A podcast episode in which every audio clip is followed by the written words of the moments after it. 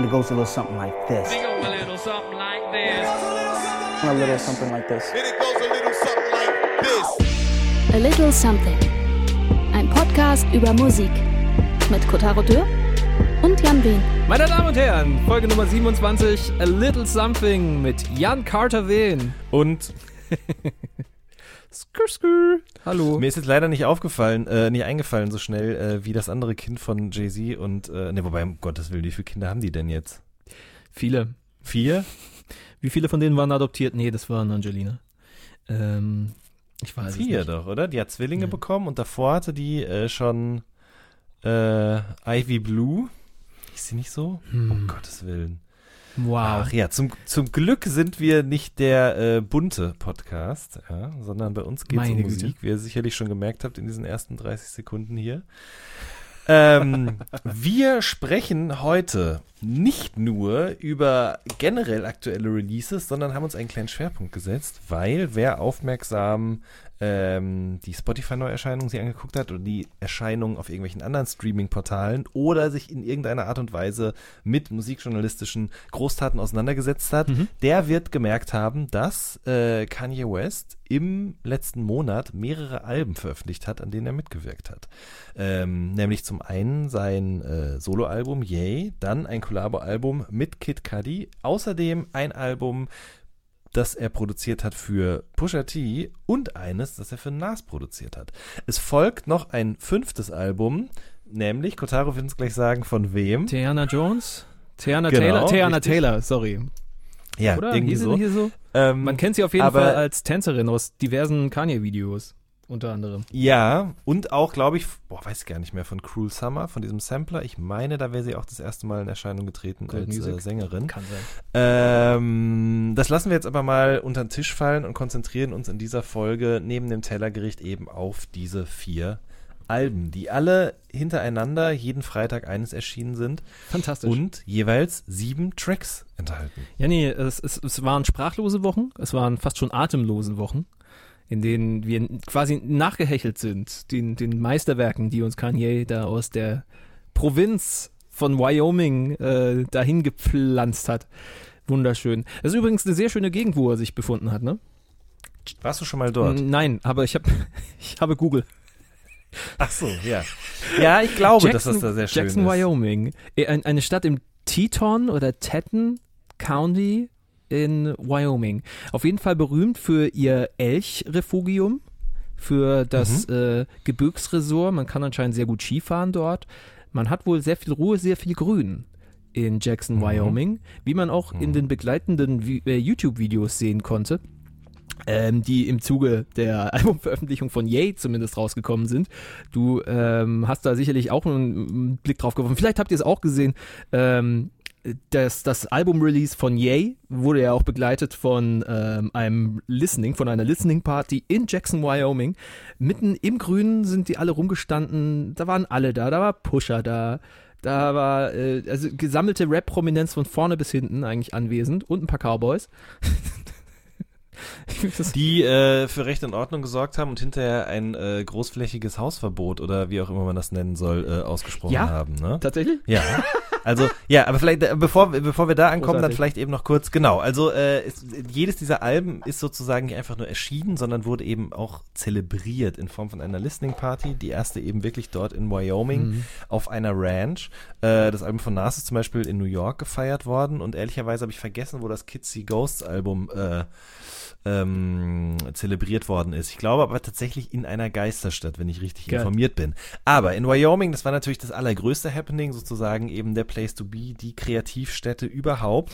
Und äh, genau, die Rap-Prominenz war da, die ähm, Alt-Right-Politik-Prominenz war da, ähm, Kanye selbst mit seiner Frau zusammen, Kim Kardashian West. Und äh, darüber hinaus waren aber tatsächlich auch einige, und da geht's jetzt schon los, wie nennt man diese Menschen? Influencer, Journalisten in diesen zigtausend Think Pieces oder Reportageberichten, die sozusagen über diese Listening Session veröffentlicht worden sind, war immer wieder von verschiedenen Berufsgruppen die Rede. Ich glaube, es war eine Mischform. Äh, quasi ein Journal-Flancer oder was weiß ich was, keine Ahnung. Ähm, diese Leute wurden da alle eben. diese Leute wurden. Also Leute wie wir. So. Genau. Wenig Ahnung, Äh, aber ständig Leute- im Bild. So ungefähr. Ja, die wurden da alle hingekarrt mit, ähm, mit Flugzeugen, ja, und dann eben vom, vom, vom Flughafen aus sozusagen mit Bussen zu dieser Listening Session, durften dann da eben Fotos mit dem Gastgeber und der äh, gesammelten Prominenz eben irgendwie machen. Ähm, ja, und die haben sich offensichtlich daneben benommen, oder ich weiß es nicht genau, vielleicht sind es einfach noch zu viele Menschen auf zu kleinem Raum gewesen, die haben alles platt getrampelt oder zu viel Müll dagelassen Ja. oder was weiß ich was. Jedenfalls hat eben der äh, Landlord dort gesagt, so geht das aber nicht, ab jetzt bitte keine Rapper mehr. Naja, es ist ja auch verbrannte Erde. Es ist ja jetzt auch da schon genug passiert. Wer will, wer will denn jetzt noch in Jackson was machen? Kanye hat Jackson quasi okkupiert. Das ist quasi, der, das ist weg, das ist gentrifizierte Brachlandschaft. Da können jetzt Mhm. meinetwegen die Familien hinziehen. Das ist jetzt alles vorbei. Bilder von dieser Listening. Party, ne? Jonah Hill, Chris Rock hat ja jetzt mittlerweile so einen weißen Bart, so einen weißen Kinnbart. Das sieht sehr gut aus, finde ich. Mhm. Ich wünsche, ich hätte auch einen weißen Kinnbart. Das würde bei mir auch gleich eine ganz andere Präsenz und Autorität verleihen. Das kommt noch. Ja. Gott, Und dann könnte ich Früh Listening-Partys anmoderieren, wie er es auch getan hat. Meine Fresse. Fällt dir eigentlich auf, dass wir gar nicht überhaupt uns auf den Stand gebracht haben, wie es uns denn pri- privat und persönlich untenrum geht? Janni, wir sind so schon drin, wir sind so on Stimmt, wir fire. sind voll im Modus auf jeden Fall. Ja. Voll im Modus. Äh, auch, ja, wenn du mich so fragst, also mir geht's eigentlich gut. Ich habe, äh, ich war gestern wandern, 15 Kilometer und ähm, Ach, das hast du jetzt endlich mal gemacht. Holy Mode. Ja. Okay, wie ja, war's? 15, sehr, sehr schön. Ich bin im Odenwald unterwegs gewesen. Wie gesagt, 15 Kilometer, vier Stunden ungefähr. Ähm, und das war sehr schön. Ich habe auch tatsächlich wenig Muskelkater. Ähm, die Füße tun mir nur ein bisschen weh.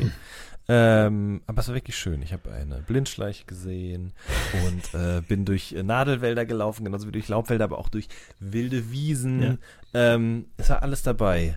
Äh, Okay. Täler, Berge, ähm, wunderschön. Ein kleines einsames Wunderschön. Aufnahmestudio, wo du Platten für fünf Leute produziert hast.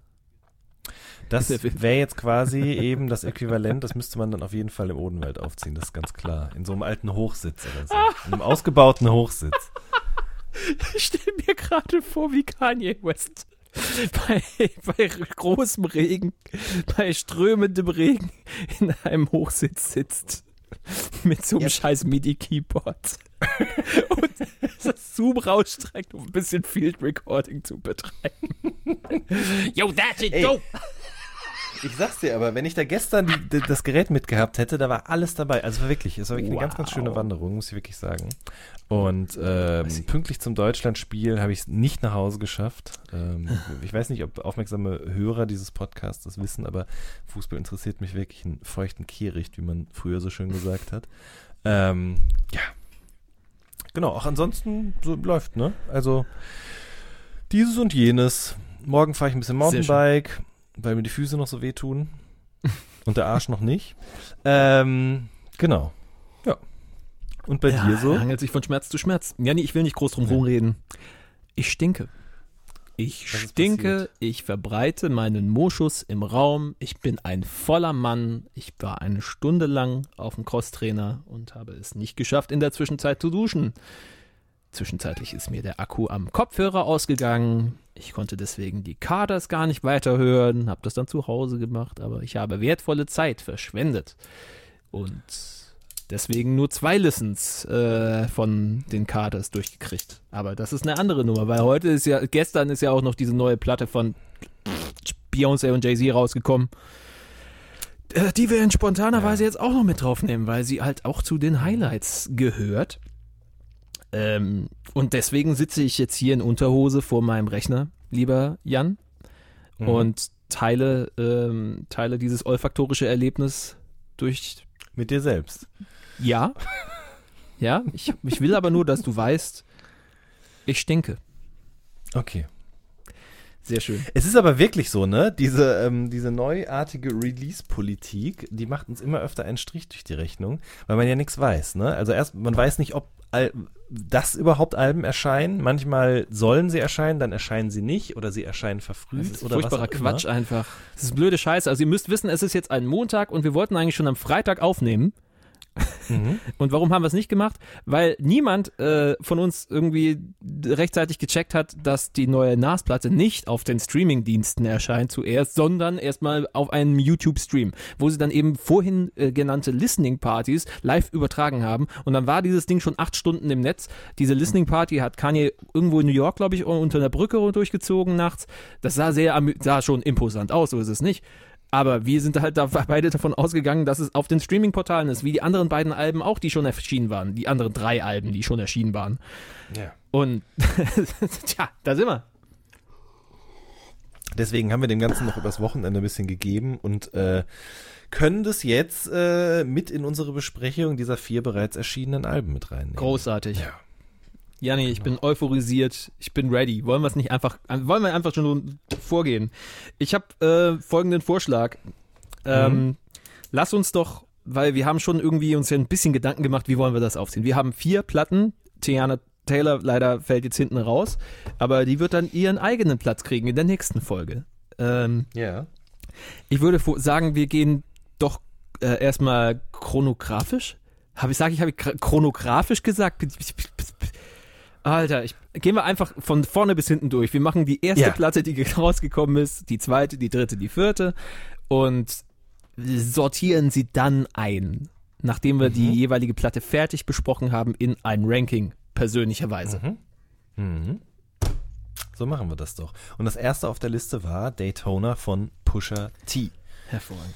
Ähm, tatsächlich ist das Album ja so ein bisschen untergegangen darüber, dass äh, zur gleichen Zeit eben dieser Beef zwischen Drake und Pusha T eben irgendwie ähm, passierte. Ne?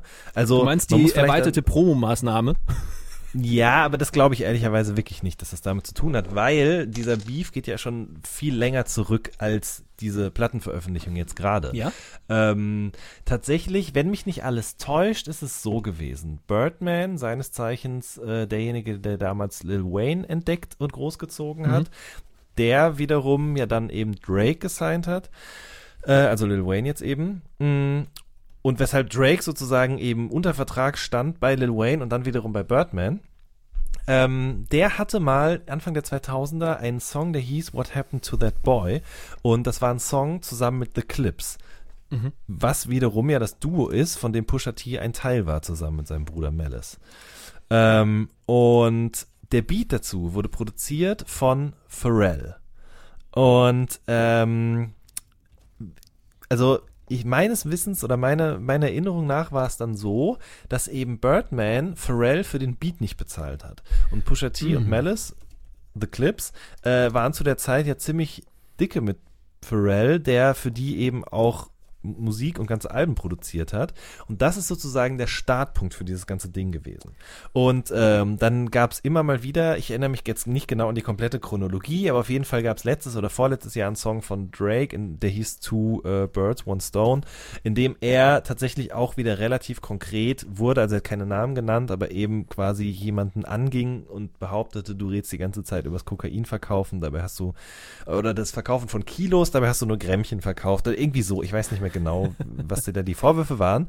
Und ähm, darauf oder das nahm dann eben Pusha T zum äh, Anlass, eben jetzt auf diesem neuen Album wieder gegen Drake zu schießen.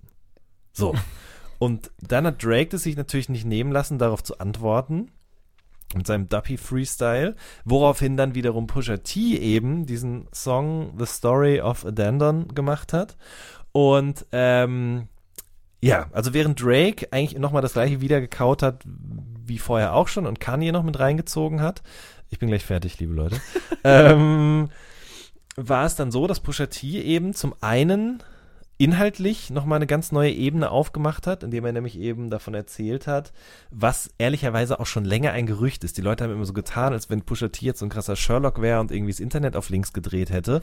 Äh, dabei gibt es tatsächlich diese Gerüchte, dass Drake ein Kind mit einem ehemaligen ähm, Pornostar hat schon viel, viel länger. Aber er hat es quasi jetzt nochmal zum Anlass genommen, das sozusagen prominent in diesem Distrack zu verpacken und hat das Ganze dann eben noch versehen mit einem Foto. Also das war quasi so außerhalb des Songs noch ein einzelner Aspekt dieser ganzen Beef-Geschichte, indem er eben ein Foto im Internet veröffentlicht hat von Drake, was Drake ähm, mit Blackfacing zeigt. So. Und äh, die Leute sind natürlich alle ausgerastet. Was hat es mit diesem Foto auf sich? Was hat es mit diesem eventuellen Kind auf sich? Was hat es auch mit dem Adidas-Deal von Drake auf sich? Der übrigens, wenn man das jetzt ein bisschen länger schon verfolgt, Drake trägt schon sehr lange Adidas, obwohl er eigentlich so einen exklusiven Nike-Deal hatte.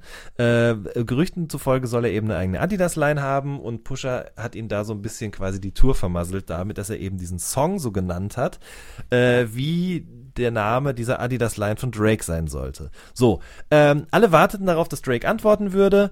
Hat er nicht gemacht, weil sich noch ein äh, externer Mensch eingedingst ähm, hat, einge, äh, eingemischt hat. Jetzt habe ich gerade den Namen von ihm vergessen. Kotaro, du wirst ihn mir auch nicht sagen Nein. können. Äh, ist jedenfalls quasi ein Südstaaten-Rap-Mogul schlechthin, dessen Sohn damals Drake auf MySpace entdeckt und an Birdman weitergeleitet hat. Und der wiederum hat sozusagen zwischen Kanye als Pushers Labelchef und Drake vermittelt und gesagt, Jungs, ihr seid erwachsene Männer, das war's jetzt. Beef zu Ende. Aber ihr merkt schon, darüber, was das alles für ein, für ein Riesending ist sozusagen, ist meinem Empfinden nach tatsächlich das Daytona-Album nicht zu kurz gekommen, aber man hat wenig über die Musik gesprochen und mehr über dieses Ding, was zwischen den beiden da am Laufen ist. Krass.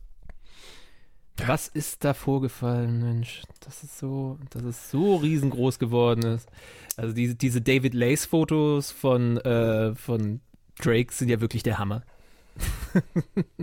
Ja, ich, also ich ehrlicherweise, ich weiß jetzt auch nicht mehr genau, ich habe auch ein bisschen Überblick verloren. Ich habe auch nicht mehr so ein großes Interesse daran, auch wenn es jetzt ob meines Monologs ein bisschen anders äh, wirkt. Aber tatsächlich, es gibt ja ein Statement von Drake dazu, es gibt auch ein Statement von den Modedesignern, die eben die Sachen entworfen haben, die Drake auf diesem Foto trägt. Ich weiß es, ist mir auch scheißegal. Ehrlich. Also so wie das jetzt rüberkommt, ist es, als hätte jemand die Fotos von David Lace, die er von Drake gemacht hat mit Blackface, irgendwie ans Team Pusher übertragen und äh, daraufhin gesagt, ja, so viel Spaß mit. Das könnte Spiel. tatsächlich sein. So. Ja, genau. Oder man sucht halt einfach, ne? Also diese Bilder waren auf jeden Fall online auf der Homepage. Ich habe mir die Originalquelle auch Mhm. angesehen. Ähm, Pusher muss es dann auch wieder von Instagram runternehmen, wegen Copyright ähm, Hm. Einforderungen seitens des Fotografen. Keine Ahnung. Ich weiß es nicht genau. Ähm, ja, aber darüber ist die Musik ein bisschen zu kurz gekommen und über die sprechen wir jetzt. Durchaus, durchaus. Ja. Ähm, da ist, ist, ist, ich finde es nur in dem ganzen, ähm, in diesem ganzen Gewirr nur lustig, dass halt dann auch so, so Tracks wie I'm Upset dann plötzlich dann auf der Bildfläche erscheinen von Drake. Ach, Sehr schwacher Song. ja, sehr, sehr schwacher ja, Song. wirklich schwacher Song. Also, da, sagen wir so, es war musikalisch wenig zu holen. Dafür umso mehr, finde ich, auf Daytona von Pusha T. Also grundsätzlich mal, alle Alben, die Kanye in diesem Wyoming-Zirkel raushaut, rausgehauen hat, sind nur sieben Songs lang. Genauso ist es bei Daytona. Ähm, und das geht schon super stark los. If You Know, You Know ist eine großartige Ansage von Track. Und gleich der erste Song mit einem schönen, knalligen Sample drunter. Alles sowieso relativ oldschoolig gehalten, sehr viel äh, klassischer Sample-Einsatz, also es zieht sich durch die ganzen Alben, mit Ausnahmen, aber dann doch äh, steht das gute alte Soul- und Gospel-Sample sehr im Vordergrund des häufigeren. Mhm. Und ich mag eben If You Know, You Know allein wegen des Beats sehr, aber noch mehr eigentlich wegen Pusher, weil er schon so eine, weil er ja nicht viele Mittel braucht. Er hat sich, er hat nicht viel Varianz im Beat, aber man weiß ganz genau, okay, jetzt kommt wieder die geile Hookline und er schafft halt geile Momente mit, mit, äh, mit den Hooks. Ich bin nicht, ich bin nicht in seiner Welt. Ich komme da nicht mit. Ich finde das so, als würde ich Scarface angucken oder als würde ich pff, Heat mir anschauen. Aber ich, und, und guck das mit einer gewissen Faszination an, höre mir das mit einer gewissen Faszination an. Die Drückergeschichten von Pusher, ähm, wie er von seiner Vergangenheit als, äh, als, als Kokain-Ticker erzählt. Ähm, aber irgendwann nimmt es mich halt nicht mehr mit. Ich finde, Das mehr stimmt. das Technische macht es bei mir irgendwie aus bei ihm. Ja, ja, auf jeden Fall. Also muss ich nämlich auch sagen, das ist, ähm, ist nicht so, dass es mich langweilt, es interessiert mich einfach nur nicht so wirklich. Aber äh, das ist ja nicht das Einzige, worüber es funktioniert. Also man checkt schon, dass er irgendwie kredibil ist, aber er hat halt einfach diese Stimme Jo. und er hat einfach dieses krasse Talent, seit fast 20 Jahren immer wieder das Gleiche zu erzählen. Ja. Und es trotzdem nicht langweilig werden zu lassen. Und ähm, da muss man einfach sagen, das ist zum Beispiel was, also das ist halt wirklich so, ne? Also wenn du antrittst als Rapper und dein Hauptmetier ist, darüber zu erzählen, was für Drogen du in welcher Größenmenge verkaufst, so, dann kommt irgendwann der Moment, an dem deine sich ändernden Lebensumstände deine eigenen Realness an den Karren fahren, ne? Weil Ja. das wird über lang, kurz oder lang nicht mehr deine Realität sein, weil zum einen, wenn du erfolgreich bist, dann kommt die Polizei und hat ein Auge auf dich auch. Und zum anderen, wenn du mit Musik viel Geld verdienst, dann musst du nicht mehr dreckiges Geld mit Drogen verdienen. Und schwuppdiwupp hat man eben nichts mehr, worüber man erzählen kann. Ja. Ähm, oder man fängt an, eben über sein tolles neues Luxusleben zu erzählen. Das macht Pusha T bestimmt auch an manchen Stellen, aber er erzählt eigentlich immer noch das, was damals passiert ist. Ähm, aber verkauft es so, als wenn es jetzt passieren würde. Und ähm, schafft es aber, das in so einer Intensität zu tun oder irgendwie in so einer, weiß ich nicht, aufregenden Art und Weise, dass man ihm da trotzdem immer noch gerne bei zuhört irgendwie. Und, er ist ein guter äh, Geschichtenerzähler. Es ist Genau, so, eine, so, so dieses so, so dieses suave Ding, ne? So, so ein bisschen. Okay, du bist du bist ein smoother Dude, so blöd äh, ausgedrückt auf eine Art und Weise. Ich Genau, mein, der hat auch vor allen Dingen eine klare Aussprache, der hat eine klare Stimme, der hat eine Präsenz, so, der ist einfach, der Beat geht an, der, der fängt an, den Mund aufzumachen und man hört dem zu, so. Man Ja. klebt an seinen Lippen. Die klare Aussprache. Die klare Aussprache. Ja. Da sagst du was sehr Wichtiges. Ähm, weil das Ganze, dieses Ganze kann man schon, glaube ich, mal vorziehen, diesen Gedanken. Das gesamte Ding äh, über alle Alben hinweg ist sehr oldschoolig. Nicht nur von den Beats her, sondern vom Gedanken her, hey, äh, da möchte mir jemand was in vollen Sätzen erzählen. Es, es, es muss viel erzählt werden auf diesen vier Alben bisher. Und Mhm. ähm, das ist quasi komplett eine Abkehr von dem, was, äh, was seit Jahren gehypt, was seit Jahren, nee, was gerade halt der Hype ist. Was viele Leute, die seit Jahren Rap hören, ein bisschen abbringt von jungen Gesichtern, wie wir es zum Beispiel jetzt am Freitag in der schönen Liste besprochen haben, dass als du dieses, diese Class of tw- äh, 2018 gesehen hast, die Mhm, gedacht hast, mhm. äh, Entschuldigung, wer und wer von ihnen kann einen geraden Satz gerade aussprechen. Ähm, das finde ich ist sehr auffällig auf diesen Platten. Absolut. Und es ist Mhm. auch so ein bisschen das, dadurch, dass es nur sieben Songs sind, verdichtet Ja. sich das auch total. Also Pusha hat ja auch in der Vergangenheit schon Soloalben veröffentlicht. Da waren auch sicherlich okaye Songs oder gute Songs drauf, Ja. aber da waren eben auch okaye und nicht so okaye Songs drauf. Und Ja. eben dieses, dieses Denken so, okay, wir müssen 15 oder sogar 18 Songs haben, das verwässert ja so Platten ganz schnell auch. Ich will jetzt hier, weiß Gott, kein Plädoyer halten dafür, dass alle Alben von nun an nur noch sieben Songs haben müssen. Kurze Randnotiz an dieser Stelle, die haben übrigens deshalb sieben Songs, weil die damit eine Spielzeit von über 20 Minuten haben und die braucht es, um für die Grammys relevant zu sein.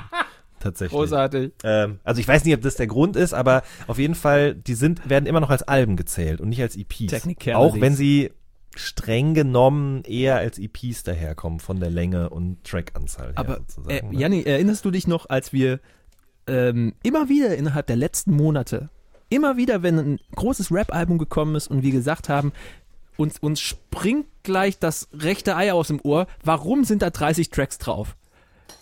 Wie wir uns gewünscht haben, dampf die Scheiße doch ein, mach wenige Songs draus, mach meinetwegen eine EP, weil viel mehr Material ist nicht da und jetzt haben wir einen ganzen Zyklus an neuen Alben, die genau nach dem Schema kommen. ja. Das finde ich ein bisschen irre.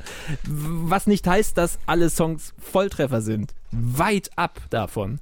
Es gibt auch auf Daytona Richtig. Songs, die so, ja, sind halt auch dabei. Ja, Muss nicht ich finde gerade so das, das Mittelstück irgendwie. Nach hinten raus finde ich wird's aber wieder mega interessant, weil ähm, du hast gerade schon mal kurz gesagt, ne? Also Kanye wird ja sowieso immer als jemand äh, hochgehalten, der eben das Samplen auf eine besondere Art und Weise beherrscht. Hm. Und äh, was heißt auf eine besondere Art und Weise, aber der es auf jeden Fall macht, ne? Das, das passiert ja heutzutage eben auch ganz oft gar nicht mehr. Das spielen einfach Leute eben viele Sachen einfach auch digital ein, aber Ja. er macht es immer schon gerne, hat eben gleichzeitig aber auch dieses Fable für Chöre, was irgendwie sich ja auch weiterentwickelt hat. Also wenn man sozusagen von Jesus Walks geht zu ähm, I Thought About Killing You, da kommen wir gleich noch zu. Ja. Das ist am Ende des Tages, aber also es ist die gleiche Idee. Ne? Mhm. Das eine sind sozusagen eben echte Chöre, das andere sind künstliche Chöre.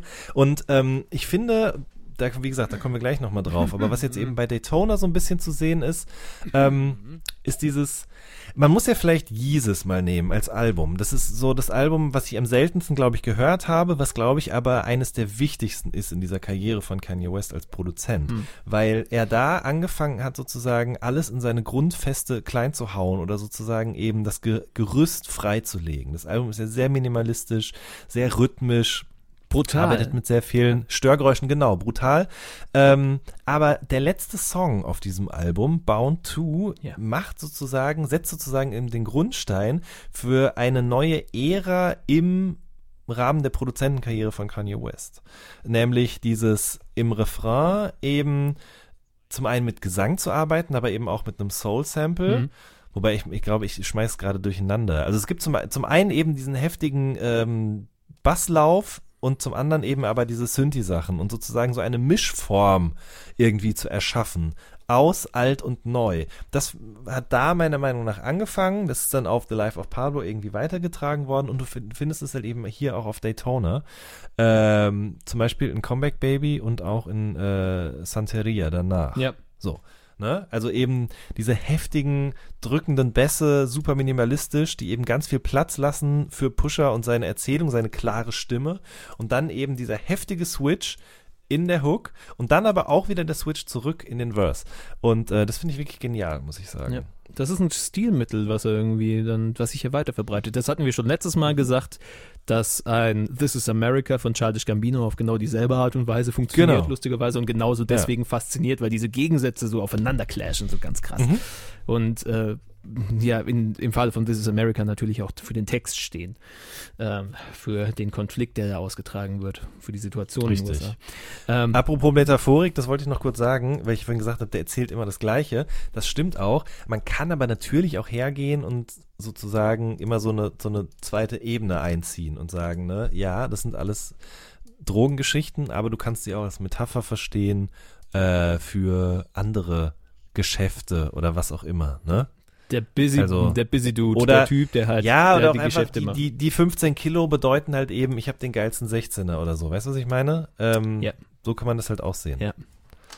Ja, ähm, also wie schon du gesagt hast, das Album ist untergegangen. Es war das erste, es hätte gleich so, bumm, äh, in den Medien sein können, aber das nebenbei hat es halt ein bisschen verkackt.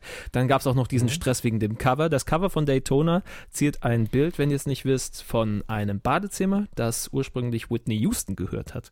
Und war das nicht so, dass Kanye sich die Rechte an dem Bild gesichert hat, äh, dann äh, Pusha T davon überzeugt hat, dieses Bild als Cover für Daytona zu nehmen und sich dann die Geschichte, äh, die, die der Trust Fund von äh, Whitney Houstons Familie sich gemeldet, gemeldet hat?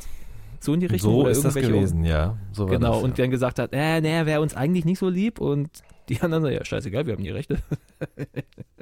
Mhm. Wundervoll. Ja. das ist eine ganze Menge drumrum für eine sehr kurze Platte, die ähm, eigentlich Pusher sehr gut dastehen lässt in dem, was er Mhm. kann. Ähm, Mhm. Auch Kanye wieder auf äh, eigentlich ganz äh, ähm, als das Wo zeigt, was er hin, nämlich wo, wo will ich hin mit dem Gedanken? Also alle kommen eigentlich ganz gut weg. Es bläst aber einen auch nicht unbedingt weg. Ich habe, ähm, also wie gesagt, If You Know, You Know, finde ich so einen von diesen ganzen vier Alben einer der stärksten Songs. Comeback Baby finde ich auch interessant, wegen dem, was du gesagt hast.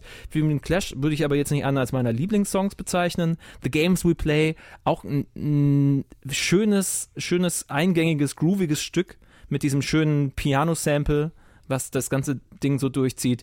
Die Kollabo mit Kanye, äh, What Would Meek Do, ist, ja, war eine der schwächsten Songs auf diesen ganzen vier Alben. Musste man nicht unbedingt haben. Ja, also so ein paar Lieblinge sind dabei, aber so als Gesamtding, ja, Ich find's okay. Ich muss sagen, ich war nie so ein krasser Clips-Fan. Ich war auch nie so ein krasser Pusher-Fan. Ja. Ich weiß, es gibt viele Leute, die mich dafür gerne lynchen würden, aber so ist es halt einfach. Äh, ich muss generell sagen, ich finde einfach so, so eine Platte zu veröffentlichen in jetzigen Zeiten, also eine, die so starken Wert eben auf relativ simple äh, Elemente von Hip-Hop legt, nämlich eben quasi den Rap und die Musik und das, was darüber erzählt wird. So, das ist schon erfrischend im Gegensatz zu diesen ganzen anderen Sachen, die gerade so rausgekommen sind. Es hatte irgendwie mehr Ecke und Kante. Ja. und mehr Präsenz und es war nicht so vage. Und es hat aber auch Und- gezeigt, in welche Richtung der, der Rest auch gehen wird. Es hat, was sich ja dann auch äh, bewahrheitet hat, dass es schlichtweg eine furztrockene Produktion ist. Dass es viel Mhm. kratzt, dass viel knarrt, dass viel an den Samples einfach so belassen wird, wie sie sind, dass es einfach klingt wie an einem schlimmen Plattenspieler abgespielt. Mhm. Und das ist noch so ein Motiv, was sich durchzieht durch alle vier Alben bisher. Es ist sehr rough. Ja, es ist sehr rough und sehr ähm, kurzfristig. ne? Also, um jetzt quasi weiterzuschreiten Ja. zu Yay vielleicht, ähm, das ist so ein bisschen auch, glaube ich, der das, was man daran kritisieren kann. Also ich, muss ganz ehrlich sagen, ich habe wirklich großen Respekt davor, dass in heutigen Zeiten sowas angekündigt wird, so ein Masterplan, der sich vor allen Dingen auch noch über mehrere Projekte und über mehrere Wochen hinweg streckt, dass der dann auch wirklich durchgezogen wird. Ne? Man war ja, als das erste Album erschien, war man schon so, hm, okay, alles klar. Dann kam das zweite und war man so, okay, krass, die machen das jetzt wirklich. Und dann kam das vierte und dann hat man schon gemerkt, okay, die meinen das ernst. Und als dann das Nas-Album nach vier Wochen kam, war klar, okay, so, das, das hat wirklich, die haben das wirklich gemacht, was in den seltensten Fällen irgendwie passiert ist, wenn man auch zurückdenkt daran, wie äh, oft äh, Kanye das, äh, den Namen vom letzten Album ähm, noch verändert hat, auch davor schon. Und ich Ja. erinnere mich, My Beautiful Dark Twisted Fantasy sollte auch schon mal Good Ass Job heißen zum Beispiel. Stimmt. Dann hat er ja nach Live of Pablo, glaube ich, dieses TurboGrafx 16 angekündigt, was dann auch nie erschienen ist. Und ähm, das ist ja so ein bisschen auch dieses, das, was man jetzt an diesem Yay-Album irgendwie kritisieren kann, meiner Meinung nach. Das ist halt wirklich sich nicht nur so anhört, sondern es klare Beweise, zum einen Interviewaussagen, zum anderen eben aber auch einfach Inhaltliches, was auf der Platte passiert gibt, äh, was eben klar macht, dass das wirklich innerhalb kürzester Zeit erschienen ist, ne, äh, entstanden ist, dass er da ähm, ganz viel wieder in die Tonne gekloppt hat, eigentlich das ganze Album, zweimal sogar habe ich gehört, wobei da ist immer dann die Frage, wie oft dann wirklich äh, wird da noch ein weiteres Mal hinzugedichtet, um sozusagen eben dieses, dieses Chaos noch irgendwie weiter aufzupumpen, aufzupusten. Ich frage mich, ob man, ob das muss oder man könnte es sich vorstellen, durchaus, dass sowas dann dazu gedichtet wird, weil es wird ja die Mehr weitererzählt von dem kranken Genie, das, ähm, das in einem Anflug von Wahn alles, was schon fertig steht, wieder einreißt mit dem Arsch und einfach von vorne beginnt, um sich quasi. Ich, bin- ich kenne. Ich bin kein krankes Genie, ich bin einfach nur faul, ähm, aber ich weiß, wie ich, dass ich unter Druck funktioniere. Und das, was dann wieder passiert ist im Zuge dieser neuen Ye äh, Kanye-Platte, erscheint mir als wieder diese typische, okay, ich muss in kürzester Zeit was super Geiles raushauen und konzentriere mich deswegen auf, auf einzelne Ideen und fokussiere mich da drauf. Und dann bumst ich das durch. Genau so kommt mir dieses Ich- Album vor. Ja, ich weiß es halt nicht, ne? Also er hat in dem Interview mit Big Boy nur gesagt, dass er eben nachdem er bei TMZ war, das Album nochmal komplett neu aufgenommen hat. So. Und äh, das merkt man ja auch daran, dass er also nimmt auf TMZ direkt Bezug auf dieses äh, Slavery was a Choice Gelaber. Ähm, er nimmt darauf Bezug, wie Kim ihm sozusagen eben Ansagen gemacht hat dafür, beziehungsweise auch einfach große Probleme mit dem hatte, wie er sich so gegeben hat. Ähm, Worauf er halt überhaupt nicht eingeht in irgendeiner Art und Weise, sind die ganzen Äußerungen, die er zuvor getätigt hat. Ne? Und es wäre natürlich jetzt schön zu wissen, ob das auf diesem vorher existierenden Album so gewesen ist. Ja, vielleicht hat er mir in dem Interview auch nur gesagt, ja, es gab vorher eine andere Version des Albums, die habe ich aber komplett gelöscht, um sozusagen eben sich selbst abzusichern. Ne?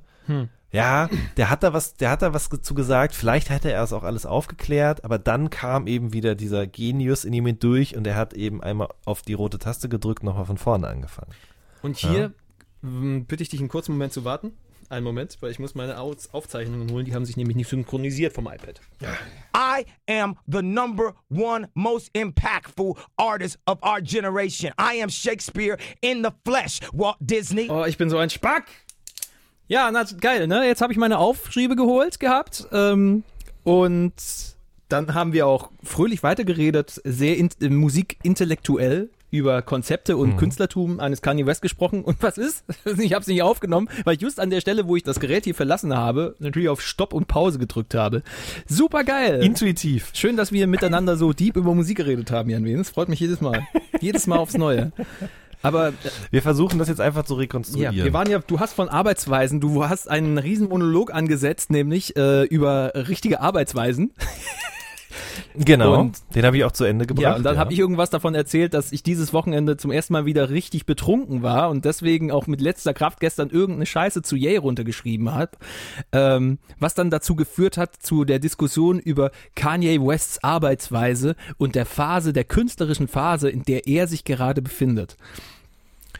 Genau, und dann hast du gesagt, man kann von Phasen sprechen. Und daraufhin habe ich gesagt, dass man das zu Recht kann, weil ich nämlich finde, dass, ähm, wenn man sich das gesamte Övre, wie man ja so schön sagt, von Kanye West jetzt anguckt, dann ist es ja wirklich so, dass er immer mal wieder musikalische inhaltliche Wegmarken gesetzt hat, zu denen alle irgendwann gekommen sind. Sachen, für die er auch kritisch beäugt worden ist, wo man gesagt hat, der schon wieder, wo aber am Ende alle irgendwie sich zugestehen mussten, okay, das ist die richtige Richtung oder das ist zumindest eine, in die gerade alle irgendwie rennen. Und in meinen Augen ist Kanye West eigentlich der einzige, das vorhin habe ich ja kurz mal gesagt, Pusha T macht immer noch das gleiche. Jay-Z macht zwar jetzt was anderes, aber irgendwie steht ihm das nicht so richtig, da kommen wir später nochmal drauf. Und das ist halt dieses große Problem. Rapper können irgendwas, merken, dass sich damit Geld verdienen lässt und dann machen die das halt immer, immer wieder.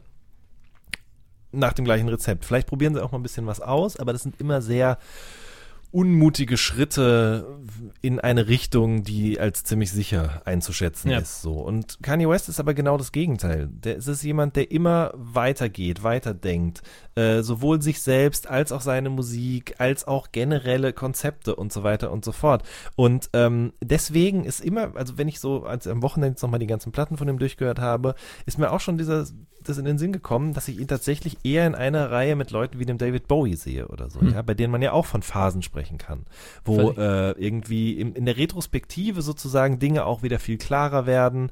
Ähm, und das ist irgendwie, das ist auch was, was ich generell im Rap ganz oft vermisse, wo ich immer so denke, du hast das nicht wie bei so Bands, die irgendwie seit 30 Jahren existieren. Das liegt natürlich auch daran, dass Rap und Hip-Hop noch nicht ganz so alt Ja. sind, aber wo es eben so Ups und Downs gibt, wo es Phasen gibt, wo man irgendwie auch dann so im Nachhinein erst versteht, was damit eigentlich gemeint sein könnte. Ja. Und das ist bei Kanye auf jeden Fall der Fall. Er bringt sich So. als Person, als Persönlichkeit voll ein in, in das, was er tut. Auch Mhm. mit all seinen, mit all seinen Nicklichkeiten, mit all seinen psychischen Problemen, mit seinen Abhängigkeiten. Das kommt alles ungefiltert in die Musik rein. Ähm, wie gerade gemeint, äh, unhörbar hatte ich die Hoffnung, dass er runterkommt, sich runterpulsen kann in Wyoming, abseits der großen Städte, was er extra gemacht hat, runterkommt, um dann was rauszuhauen, was wieder richtig Plan hat, Konzept, eine Tiefe auch, musikalisch auch entsprechend, dass eine gewisse technische Sorgfalt auch wieder erkennbar ist. Das sind jetzt alles so, das sind, das ist alles so technisches äh, überdrüber Gelaber. Aber seit Jesus ist einfach der, der Krawallo Kanye einfach die jetzige Phase. Da ist nichts mehr, was so, was richtig auspoliert wird, wie in so ein All of the Lights. Das war ein Opus. Das war, das war ein Riesending, ähnlich wie Bohemian Rhapsody für einen Rap, fand ich. Ähm, Schöner Vergleich, ja, und das und stimmt. das Wo- ist einfach nicht mehr Kanye. Ja, wobei ich muss dir widersprechen. Ich finde, Life of Pablo ist zwar auch so ein bisschen zerstückelt gewesen. Es gibt ja auch immer noch das Gerücht, dass Wolves nochmal weitergearbeitet wird. Das hat er, glaube ich, selber in die äh, Welt gesetzt auch. Wobei ich finde aber persönlich, dass auf dem Album auch nochmal so eine gewisse Form von Perfektionismus irgendwie zu erkennen war. Ja, Äh, nicht an allen Stellen, aber zum Beispiel der Song Wolves ist äh, meiner Meinung nach grandios. Und auch ein paar andere. Es ist, es, Aber- ist, es, ist, es ist so ein Auf und Ab für dieses Perfektionismus. Also an einigen Stellen hat er sich so rangeklotzt, hat er immer wieder überworfen und dann so lange rumpoliert. Bei ihm sagt halt keiner Stopp. Es gibt niemand, der einem Kanye sagen kann, so bis hier, was andere Künstler häufig genug in Interviews sagen, weißt du selber auch, ne? Wenn ich nicht, nicht stoppe, dann mache ich an diesem einen Song weiter bis zur Abgabe. Und genau das passiert die ganze Zeit bei Kanye und das tötet der, den Nerv von Leuten, die an diesen Produktionen beteiligt sind, zu sicherlich. Auf jeden Fall tötet es den Nerv von Fans, die nicht wissen, okay, wird dieser Song jetzt so oder so oder ist er jetzt so und so. Warum ist jetzt das, warum klingt jetzt das so unfertig an der Stelle? Ja, weil Kanye im letzten Moment noch was geändert hat. Es ist faszinierend, aber es stresst auch unfassbar. Das, finde ich, ist fast ist eben dieses, diese aktuelle Kanye, was ihn auch zu einer der schillerndsten oder halt oder ähm, sag mal unterhaltsamsten Figuren der Rap-Szene macht mit all mit all dem Nervpotenzial, was er auch mit sich bringt. Das, Mhm. Gleichzeitig ist natürlich das auch wieder sehr aus einer Konsumentenperspektive gedacht. Ja, voll. Du hast ja gerade selber gesagt, die Fans äh, sind verwirrt oder was auch immer so. Aus seiner Perspektive ist es ja nur das einzig Logische, ne? dass man eben mit was nicht zufrieden ist. Man hat jetzt aber diesen Plan geschmiedet. Also entweder, du hast ja nur zwei Möglichkeiten. Entweder du sagst, hm, sorry, ich habe mich hier vertippt. Das zweite der fünf Alben kommt jetzt leider doch nicht. Und das ist auch noch mein eigenes, eigentlich das, das aller am meisten an. Oder du sagst halt, okay, ich schmeiß das in der Woche nochmal um, mach alles neu.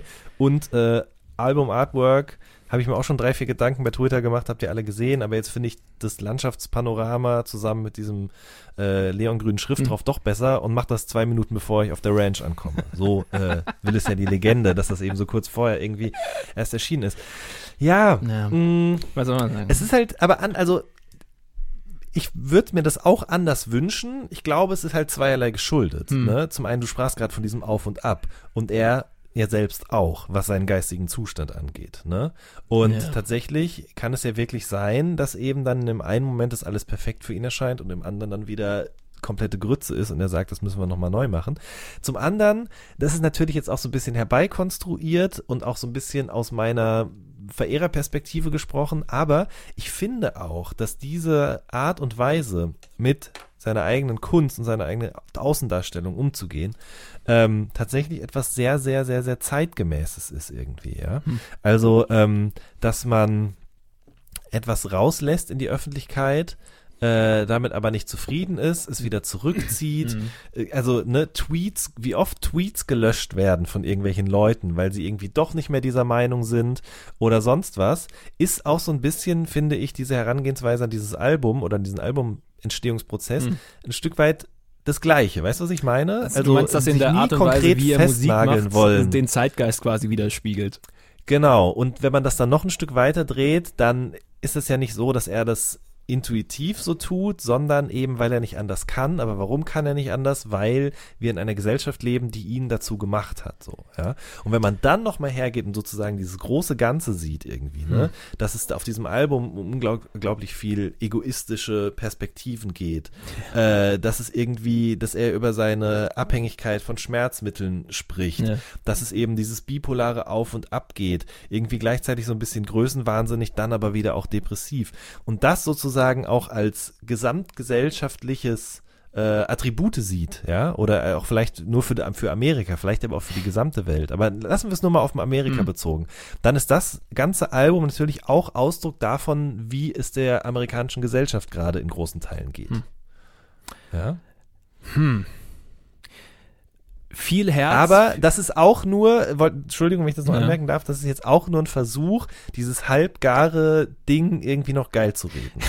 weißt du, was ich meine? Ja, ich wollte nämlich gerade sagen, ähm, was auch vorhin untergegangen ist in meinem Nicht-Aufnahmetum, Kanyes hochklassiges Fast Food. Das ist das Bild, was ich mich seit Jahren einfach äh, begleitet, wenn ich Kan- neue Sa- Kanye-Sachen höre und denke, okay, er hat wieder was irgendwie Geniales, aber dann auch teilweise was Hingerotztes uns wieder da präsentiert. Und diese Mischung äh, finde ich, finde ich spannend, aber auch sehr unbefriedigend. Und auch wie auch schon, wie jetzt gerade irgendwie auch schon hingeleitet, um jetzt mal über die Musik auf Yay zu sprechen. Ich finde, dieses Album, es spricht mal wieder nicht für den konzeptuellen Planer Kanye. Gar nicht. Es sind ähm, natürlich sieben Songs wie auf allen anderen Platten. Sehr minimalistisch gehalten. Es ist teilweise collagenhaft. Ich finde, äh, da gebe ich dir vollkommen recht. Ich finde, ähm, ich finde das jetzt hier konzentrierter als das, was auf Pablo abgegangen ist. Irgendwie scheint diese Ruhe wohl doch noch irgendwas gebracht zu haben. Aber dennoch finde ich es auf äh, Yay wenig, von dem ich sagen würde, es ist überragend oder besonders mit Hinblick auf seinen bisherigen Katalog, ähm, dass da Highlights, Karriere, ähm, karrieredefinierende Highlights irgendwie auf dem Album sich befinden. Das ist, es ist eigentlich mehr ein Spiegel dessen, wo sich Kanye gerade als Künstler und Mensch befindet. Weniger, Ja. weniger tatsächlich ähm, Sachen, mit denen man sagen kann, okay, dafür wird man sich äh, auf Jahre hin an ihn erinnern. So ein, es ist natürlich ein kleiner Schockmoment, dieses I thought about killing you. Was dann gleich zu Anfang steht, dieses, äh, dieses Spoken Word Ding. Äh, ich liebe mich selber und ich überlege mir tausendmal, mich selber umzubringen. Also wenn ich jetzt sage, ich habe gesagt, ich habe überlegt, dich umzubringen, dann zeigt das im Grunde nur, wie sehr ich dich liebe. Gegensätze, Bipolarität, also nicht Krankheit. Ich finde es ganz toll gemacht übrigens mit diesen gepitchten Stimmen, Ja. wie sozusagen ganz unmerklich eben das Ding so ein bisschen höher wird, dann wieder ein bisschen runter geht. Ja. Das äh, ist ein schöner Kunstgriff auf jeden Fall. Ja. Das ist, das ist eine gut, das sind coole Ideen und von diesen coolen Ideen finden sich einige darauf. Auf ähm, d- die Single, ne, Yikes, wie er am Ende ausbricht und am Ende über die, unter der Hook dann quasi her seinen Ausraster kriegt. Das ist, das ist höchst amüsantes Zeug. Wouldn't Leave Ja. zum Beispiel dann auch. Aber ich finde, das, Ja. das zeigt, erst gibt's den Krawallo und dann, wie du auch schon gesagt hast, dieses Chording, was sich dann ganz deutlich zeigt in Wouldn't Leave. Dieser warme Kirchenchor Kanye. Mhm. Den, den kriegst du da plötzlich auch wieder. Und erst recht in Ghost Town. Das habe ich lange nicht mehr so Ja. gehört. Aber, naja, wobei, doch auf Life of Pablo schon zu Genüge, auch mit Gebeten, mit so Spoken. Gospel Einlagen und so weiter und so fort. Also ich finde ganz viele von den Ideen, die man jetzt auf Ye hört, gab es schon auf Life of Pablo auf eine gewisse Art und Weise. Ähm, wovon dieses Album aber eben überschattet wird, ist sozusagen sein mentaler Zustand. Ja. Ja. Und ähm, ich, das Ding ist halt, ich finde, geistige Gesundheit ist halt irgendwie was, das sollte man nicht nur so, also ich finde so wie das sozusagen in greller Schrift vor diesen eher im Dunklen gehaltenen Gebirgslandschaften steht auf dem Cover, ja. So passiert es auch irgendwie auf dem Album. Du hast im Hintergrund irgendwie diese Bedro diese Soundkulisse, irgendwie auch so bedrohliche Ideen davon, dass es ihm nicht gut Ja. geht, aber er benutzt es halt vorne rum, auch als Rechtfertigung vor sich selbst, so empfinde ich es zumindest irgendwie als so eine Art Gimmick. So, er Ja. sagt ja auch selber an einer Stelle, das ist meine Superpower und so weiter. Und irgendwie, ich finde, er benutzt auch den Effekt, den das auf seine Beziehung zu seiner Frau, zu seinen Kindern, zu anderen Menschen in seinem Umfeld hat, sozusagen, auch nur als starken Song-Moment irgendwie, ja. Mhm. Und irgendwie auch als eine Rechtfertigung für einen gewissen Egoismus. Und ähm, also den Versuch sozusagen, seinen geistigen Zustand irgendwie musikalisch und inhaltlich umzumünzen für diese Platte in allen Ehren. Aber dafür ist eine Woche einfach zu kurz, meiner Meinung nach. Weil so hat man eben, hat er keine, hat man nicht seine Auseinandersetzung damit, sondern einfach nur ein Dokument dessen. Ja. Was auch vollkommen in Ordnung ist, aber das ist tatsächlich, wenn man jetzt eben so in diesen Phasen spricht, dann ist das jetzt das, meiner Meinung nach das erste Mal eine Platte, mh, bei der was anderes im Vordergrund steht, als sozusagen das Weiterdenken von Musik. Ja. Das ist ja auch so ein Ding gerade ähm, in Violent Crimes, was du schon angesprochen hast. Also im Grunde, um es grob auszudrücken, die Um eigene Gottes. Krankheit äh, dann hin ja, äh, hinzustellen als, äh, als Schutzschild dafür, was man an vielleicht auch, was man an schrägen Ansichten in die Welt rausbläst. Also dieses Ding, ähm, dieses Madonna-Huren-Ding, was sich da an der Stelle Ja. wieder so niederschlägt. Von wegen, entweder bist du eine Hure oder du bist eine Heilige. Und das dann äh, noch auf deine Kinder dann runterzubrechen. Alter! Das geht halt Es, nicht. man, ne? Niemand kann Kanye vor ihm selbst schützen. Es geht einfach nicht. Eine, eine Kim Kardashian, warum sollte sie ausgerechnet diejenige sein, die Kanye rettet? Sie ist ja diejenige, die das Ganze, die diesen ganzen Wahnsinn ja irgendwie mitträgt. Was meinst du damit? Sie ist diejenige, die dann auch noch Interviews äh, gibt dazu und sagt und über den Prozess erzählt, ähm, wie das Album zustande gekommen ist. Die findet, keine Ahnung, ob sie es super findet, aber auf jeden Fall spielt sie eine Rolle, eine aktive Rolle mit, das ganze Ding so weiterzutragen, wie es ist. Sie ist keine, die sagen würde, okay, das ist ein ziemlich schräges Frauenbild, was du da an der Stelle rausbringst, mein Lieber. Ähm, Doch, ich glaube schon, ehrlich gesagt, dann, dann, ich ist glaube, das, also ich meine, das dann ist es auf jeden Fall nicht laut genug nicht. gekommen, weil Violent Crimes ist auf der Platte. Ja, nein, aber ja, ja, das stimmt natürlich, aber du weißt ja selbst, wie es in, in Wouldn't Leave sagt er das ja auch so. Da erklärt er ja sozusagen sogar, dass die ihn anruft und sagt, we're about to lose it all und so weiter und so fort. Aber irgendwo an irgendeiner Stelle spricht er auch noch so ein paar Zeilen nochmal und ähm, rechtfertigt Hm. sozusagen eben seine Entscheidung da auch und meint eben, es ist egal, was jemand anders dazu sagt, selbst wenn es meine Frau ist, ich ziehe das jetzt hier durch. Das ist eben ne? dieses Ding, so er steht immer, er, er, er stellt sich so drüber über alles. Von wegen, ja, Genau. okay, hey, ihr müsst mich so freilassen, weil ich bin ein freier Geist und ich bin ein Innovat ich, ich bin ein innovativer Mensch und ich bringe neue Ideen raus. Alter, du bist erstmal ein Spacko. Okay, du bist schon kreativ, du bist genial auf vielerlei Ecken, aber es, das heißt nicht, dass alles, was deinen Mund verlässt, gut ist.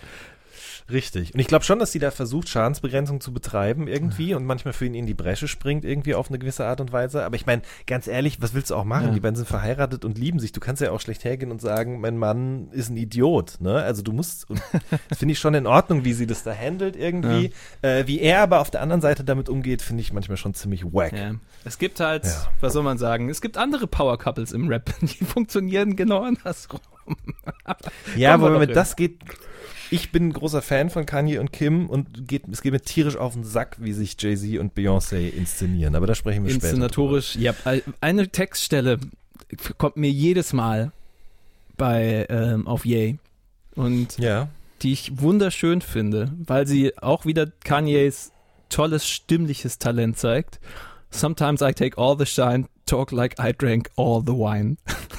es ist so, Ja, so da, ein ja wunderschönes das ist gut. Bild einfach.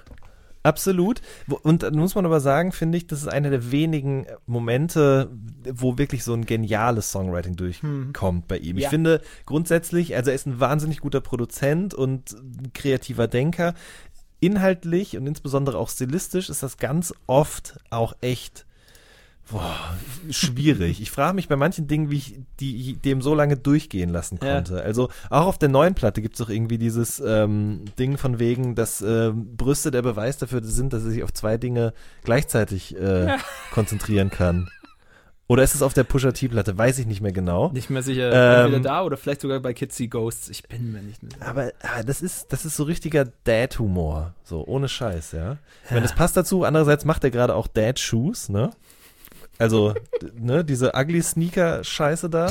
Äh, insofern hat sich sozusagen eben sein humoristisches Level auch dem Äußeren seiner Ja. neuen Yeezys angeglichen. Er ist 40, Aber das ist- Güte, lass ihn halt auf, lass ihn Ja, antworten. das, da, du hast recht. Ich, ich, was soll ich sagen? Ich bin am Wochenende 15 Kilometer durch den Odenwald gewandert, ne? Ach ja. Ja. Ich mache gerade auch meinen Ernährungsplan, ne? Also ich schaue auch schon drauf. Während wir hier aufnehmen. Nee, nee, im Vorfeld, ja, genau. Ach so, okay. Nee, ich, würde ich das machen, dann wäre ich jetzt auf rewe.de und würde meine Bestellung äh, aufgeben. Die, Du bestellst wirklich bei ich habe Rewe, die ja? ersten zwei Wochen tatsächlich bei Rewe bestellt, weil ähm, es dann so, so ausführliche Einkäufe waren, so von wegen erstmal einen Grundstock an Scheiß erstmal zu Hause haben, den ich dann die nächsten Wochen nutzen kann. Das waren 150 Euro in der ersten Woche. Und da hat es sich schon gelohnt, da auf 8 Uhr den Rewe-Mann da an die Tür irgendwie hinzubestellen. Das waren sieben, acht Tüten schlichtweg. Totaler Käse. Diese Woche lohnt sich zum Beispiel gar nicht mehr. Jetzt muss ich alle, kaufe ich alles so ein. Das ist auch in Ordnung. Und der hat das bis in den sechsten Stock hochgetragen. Der hat das in den vierten Stock hochgetragen. Ach, vierten, okay. Anscheinend. Wahnsinn. Ich wollte ihm, ich habe ihm angeboten, dass ich mittrage. Er so, Nö, nö. Ja, Okay. Alles Irre. klar. Was es heute Geil. alles gibt, ne? Ich habe ja wirklich Ja. schlechtes Gewissen, wenn ich äh, Essen bestelle. Grundsätzlich. Ich glaube, ich habe in meinem Leben fünfmal Essen bestellt. Ich, auch wenn ich bei uns hier Pizza bestelle, dann bestelle ich die am Telefon und hole die selber ab. ja. Janni, was wir an der Stelle gar nicht gemacht haben, ist Was eine Einordnung in unsere persönlichen Listen der Platten bisher. Wir haben zwei Alben gehabt, Pusha T und Daytona. Wir haben Kanye mit Ye. Und Ja. ähm, wo liegt für dich denn Pusha T in deiner Top 4 dieser vier Alben? Ach, ja, ich glaube, das liegt schon auf dem zweiten Platz. Zweiter? Hm. Ich bin nicht sicher, ob dritter oder zweiter. Hm. Ich sage auch der zweite, tatsächlich. Weil es einfach die komplettere Platte irgendwie ist. Und Mhm. die persönliche Enttäuschung sich bei Kanye, die sich bei mir, bei, bei Ye, die sich bei mir da niedergeschlagen hat, nicht auffangen lässt durch so geniale Momente wie Ghost Town und die Verbindung zu einem anderen Song, über den wir gleich sprechen werden. Ähm, was ich ein riesen Highlight finde in diesem ganzen Ding, die Verbindung zwischen diesen beiden Songs, Ghost Town und Free von Kids See Ghosts. Aber auch deswegen, Kanye mit Ye für mich auf drei. Nee, ist für mich trotz allem auf eins, muss ich sagen. Wow. Ähm, aus genannten Gründen schon. Also Mhm. nicht musikalisch, aber sozusagen eben als äh, Teil dieser Karriere oder dieses künstlerischen Schaffens oder was auch immer. Äh, ich mag das noch nicht zu Ende deuten oder was auch immer und hoffe, dass es ihm gesundheitlich bald wieder besser gehen Hm. wird. Aber nichtsdestotrotz, irgendwie so als Gesamtkunstwerk sehe ich es doch auf der Eins. Wobei ich mich aber auch ein bisschen schwer tue damit, irgendwie das jetzt auf die Eins zu stellen. Ich will aber auch nicht Pusher auf die Mhm. Eins stellen, aber die, so viel sei schon mal gesagt. Die anderen beiden Alben sehe ich definitiv nicht auf der Eins. Ähm, Da bin ich jetzt gespannt sehr, Deswegen. weil wir haben schon am Freitag, als wir die schöne Liste aufgezeichnet haben, gesagt, Ja. so, hm, Kitsy Ghosts, du bist kein Fan. Und ich Nee. finde die so gut. Ja, also wir können jetzt direkt drüber sprechen dann. Ja, ne? gerne. Also, Kitsy Ghosts. Erstmal aufklärerischerweise, Kitsy Ghosts ist das Projekt von Kanye West und Kid Cudi. Zusammen alle vier, äh, alle, alle vier auf allen 15 Songs. Oh Gott. Also, äh, äh, sie teilen sich die Arbeit sehr brüderlich. Es, äh, man denkt immer mal wieder an Watch the Throne, an die Synthese von Jay-Z und Kanye von damals.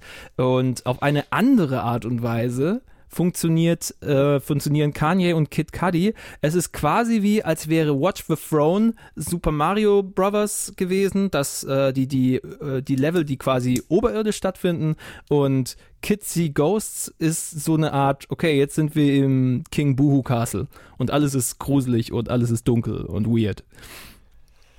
Ja, ja, ja, ja. Und das wird ja auch, übrigens, das wird ja auch, sorry, Ja. das wird ja auch äh, unterstützt vom Artwork, das wieder Takashi Murakami gemacht hat, der ja auch schon ähm, an, andere Platten von Kanye visuell unterstützt hat.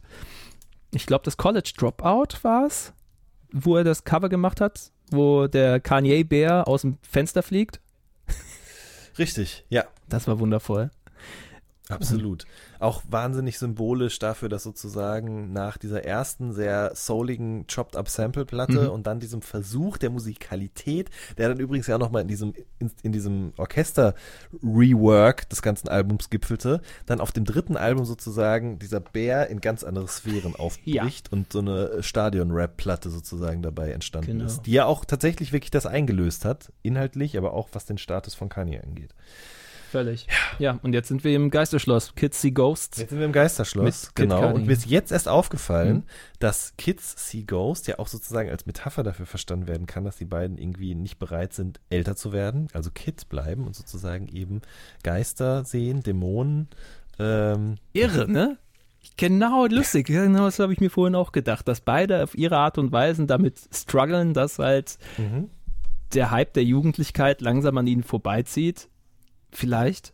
Dass aber beide ähm, sich vielleicht immer noch nicht als fertige, ausgewachsene Menschen fühlen. Einfach auch wegen vielerlei Dingen, die äh, mit und Problemen, mit denen sie zu kämpfen haben und das eben zu Musik machen zusammen. Ja. Das fasziniert. und das ja auch schon lange. Ja. Ah, nee, Entschuldigung, ich wollte dich nicht unterbrechen. Stimmt schon. Okay, weil dieses Verhältnis, dieses musikalische zwischen den beiden geht ja wirklich schon zehn Jahre zurück. Ja. Äh, ich glaube, der Einfluss von Kid Cudi auf 808s und Heartbreaks, oder heißt es 808 und Heartbreaks? Ich schwöre, ich, immer packe ich das S an die falsche Stelle, aber ihr wisst, wovon ich spreche. äh, auf der Platte ist er auf jeden Fall des 808 Öfteren and irgendwie... Heartbreak. Genau, so. Und das kann man sich auch deshalb so gut merken, weil. Na, wobei, nee, scheißegal. Also, jedenfalls, auf der Platte haben die schon ganz viel zusammengearbeitet. Ähm, und danach immer wieder auch. Und ich muss für meinen Teil sagen, ich bin.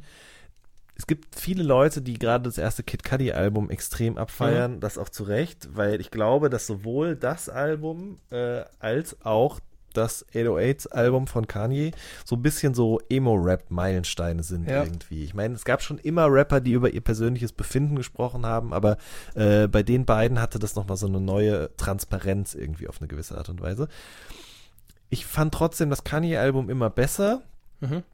Konnte mich nie so wirklich mit der Stimme von Cudi anfreunden und auch mit seiner Vortragsweise. Das ist irgendwie nicht so richtig meins.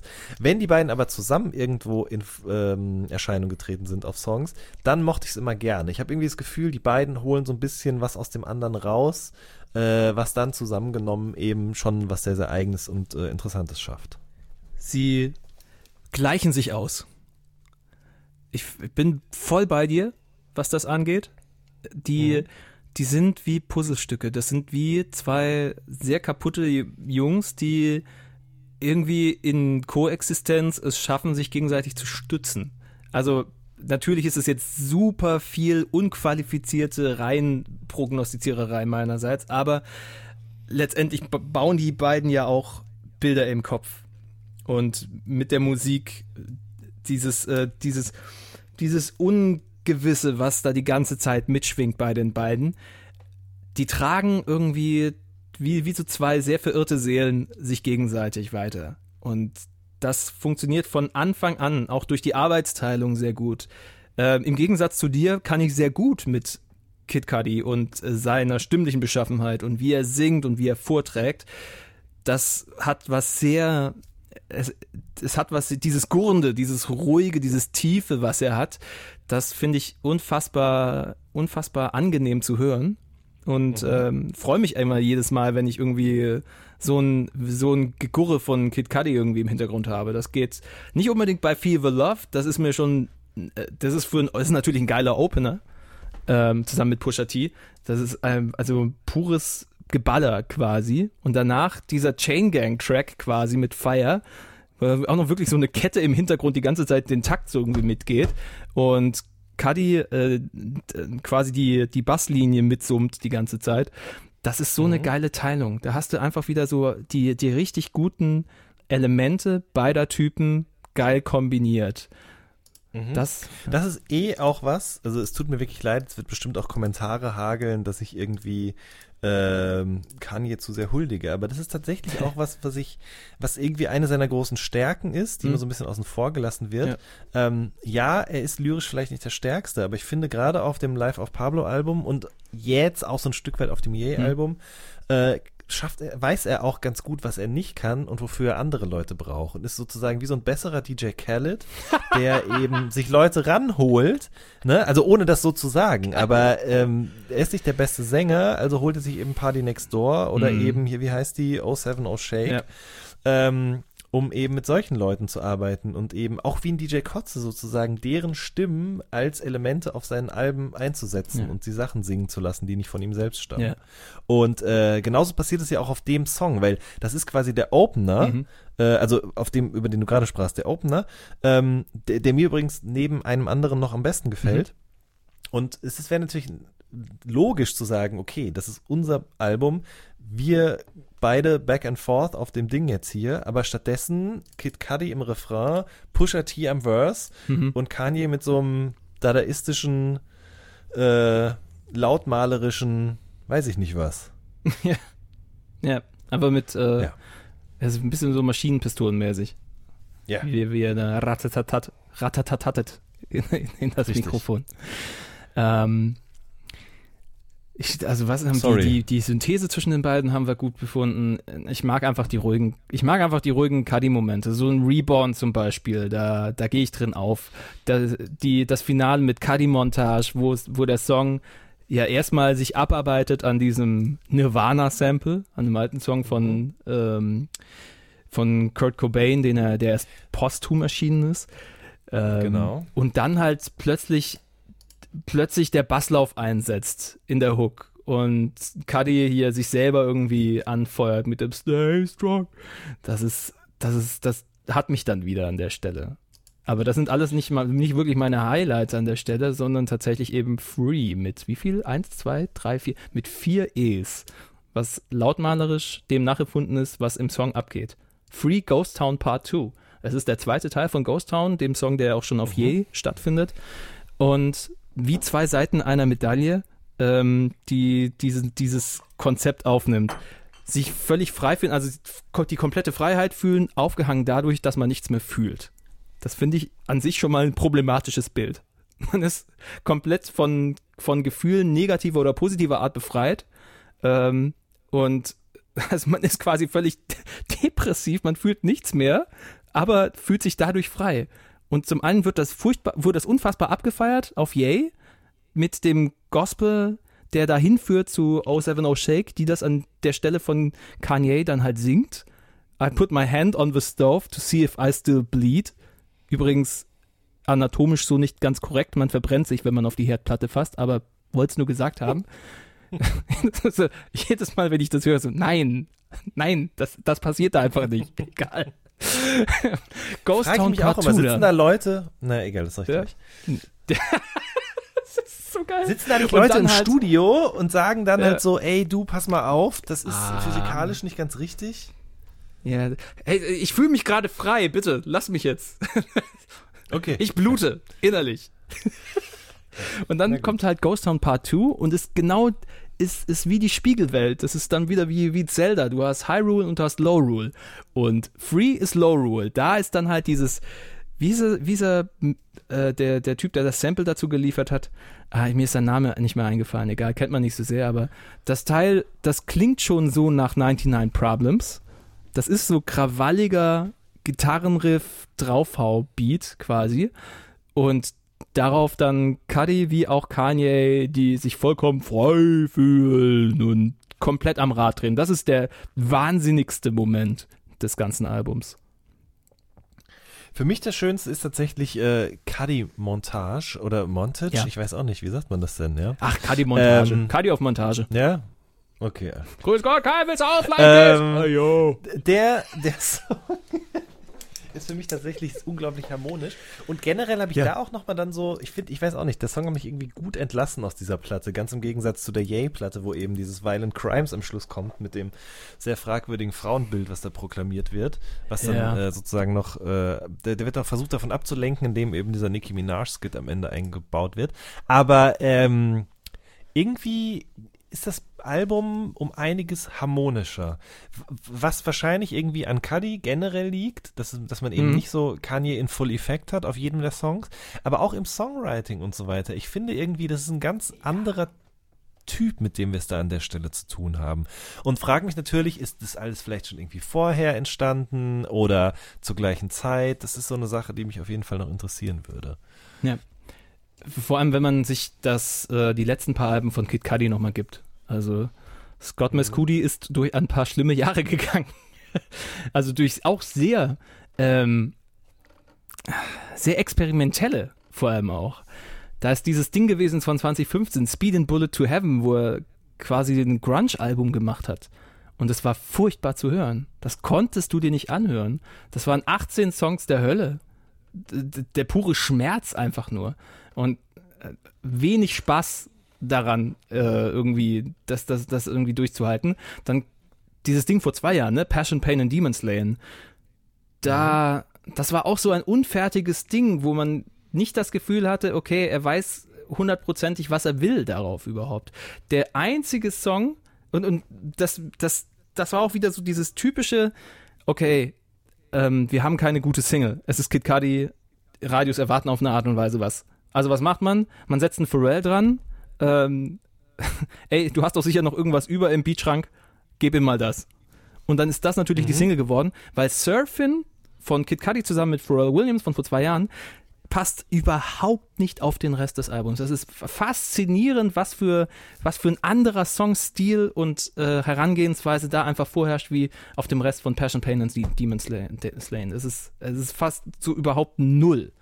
Und deswegen fand ich das auch ein sehr enttäuschendes Album. Jetzt zusammen mit Kanye habe ich das erste Mal seit langem das Gefühl, dass Kid Cudi irgendwie wieder eigene Stärken, so unneu sie dabei auch klingen, wieder ausspielen kann.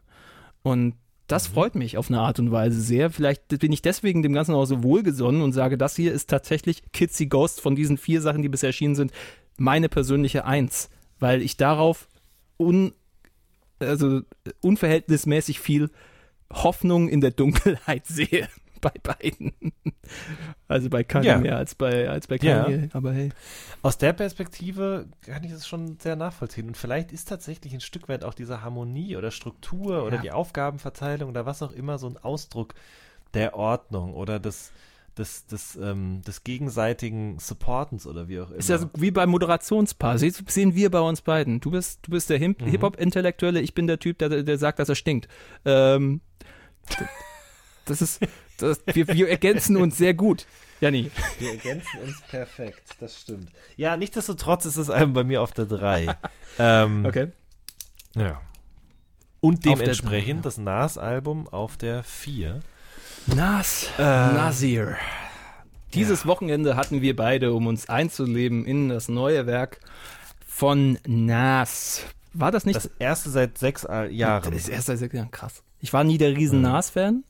Mhm. Ähm, die, die eingehende Frage für mich persönlich war, was strickt denn ein Kanye so einem Helden von damals, und ich glaube, da tue ich ihm nicht weh, wenn ich das so sage, für einen Mhm. Soundteppich?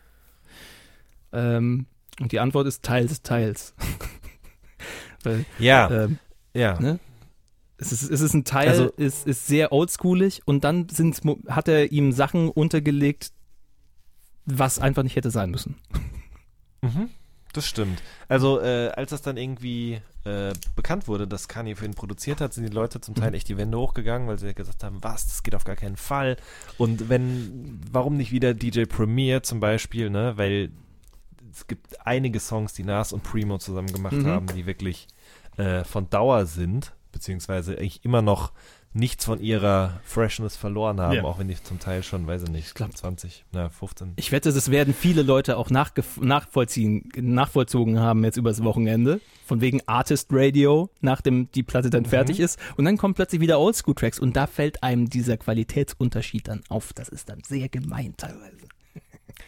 Ja, äh, Mhm. richtig. Und ich meine, Kanye hat ja gesagt, so als er das, äh, als er klar war, dass er das machen darf, Mhm. äh, hat er sich wieder wie ein, wie ein Jugendlicher gefühlt, weil ich glaube, er ein Stück weit auch mit Nas einfach groß geworden ist. Und ähm, dementsprechend hat er, glaube ich, eben versucht, dieses, diesen, diesen Sample-Sound von damals oder auch die Struktur der Songs eben mit dem Jetzt irgendwie zu vereinen. Mhm. Und ach, das, ich meine, gut, die letzten Nas-Sachen sind eh auch alle, egal wer die Beats produziert hat, alle immer nicht so mega geil gewesen. Ja. Ähm, aber hier habe ich irgendwie, einfach weil Nas ein Stück weit eben so verquickt ist mit diesem Sound Mhm. von damals, ist mir so nach kurzer Zeit irgendwie schon dieser Gedanke gekommen, so, das, das passt irgendwie alles nicht so wirklich zusammen. Also weder die Beats von Kanye noch dieses Konzept, auch jetzt im Rahmen dieser Veröffentlichungsreihe aufzutauchen. Es geht, Das aber so, das geht war halt so um Gedanke, Nas. Es geht halt einfach nicht um ja, so, so, das war mein Gedanke beim ersten Song und dann Mhm. kam aber äh, Cubs Shot the Kid und äh, da war ich dann auf einmal so, okay, alles klar, jetzt, jetzt geht, let's läuft's, jetzt funktioniert's, ne? So, das ist ja aus äh, Children's Story von Slick Rick gesampelt, ein Song, der fast 30 Jahre alt ist, äh, aber tatsächlich natürlich irgendwie durch seine Verwendung im Jetzt zeigt, wie aktuell leider die Thematik immer noch ist.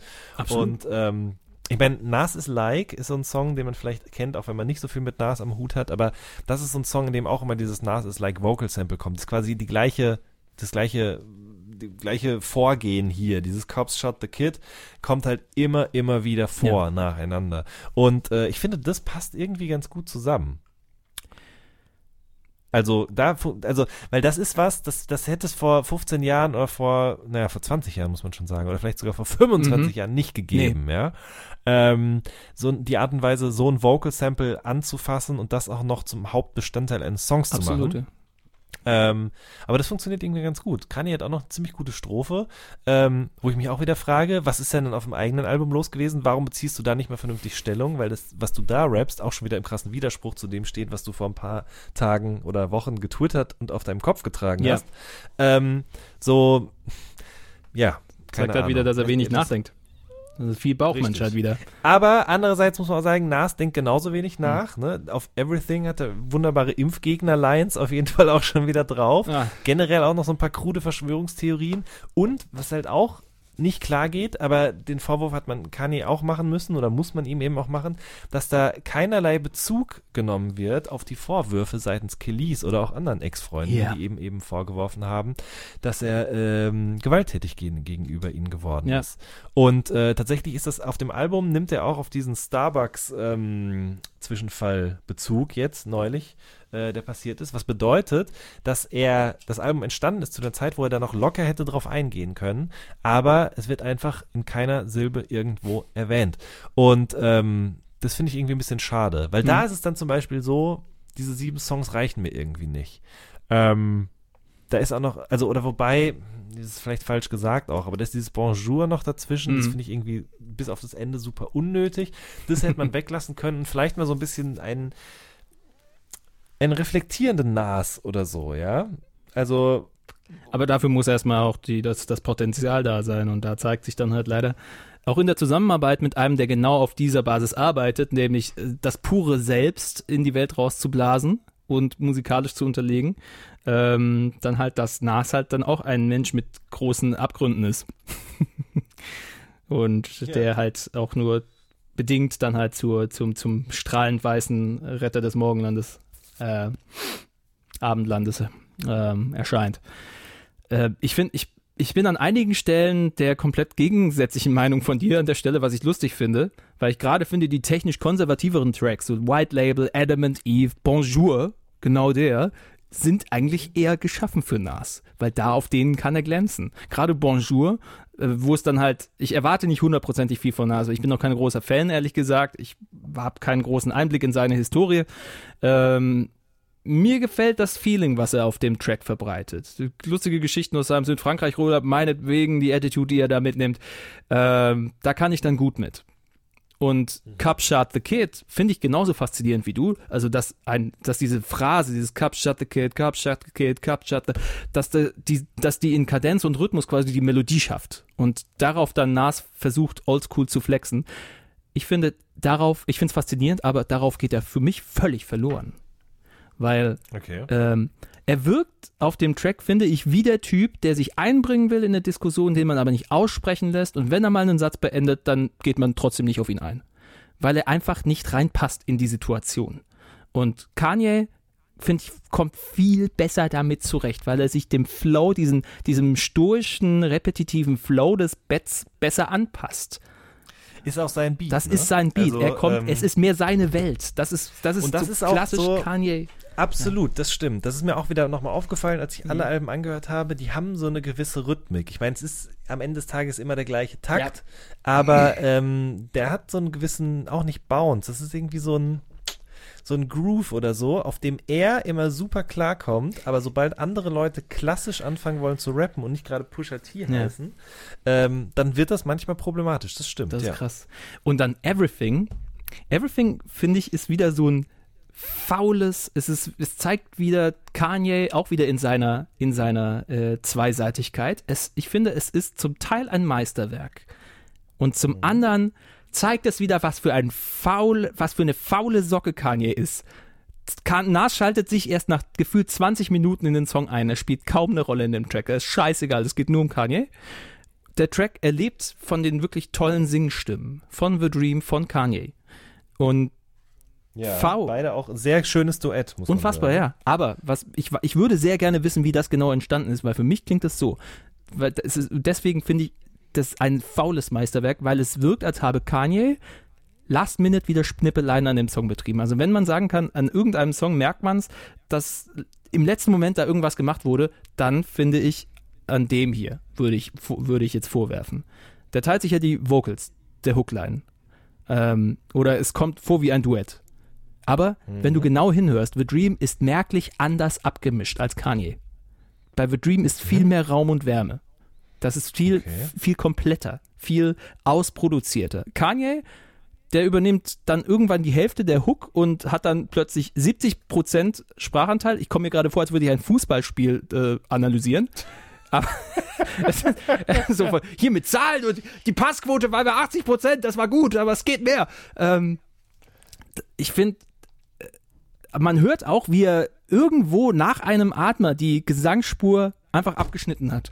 Das ist unsauber gearbeitet. Das klingt so, ich weiß nicht, wie es im wie es gelaufen ist, aber es klingt so, es wirkt so, als hätte er The Dream singen gehört, hätte das selber nachgesungen, seine Spur für besser befunden und quasi dann einfach drüber geklebt. Wie so mit Tape.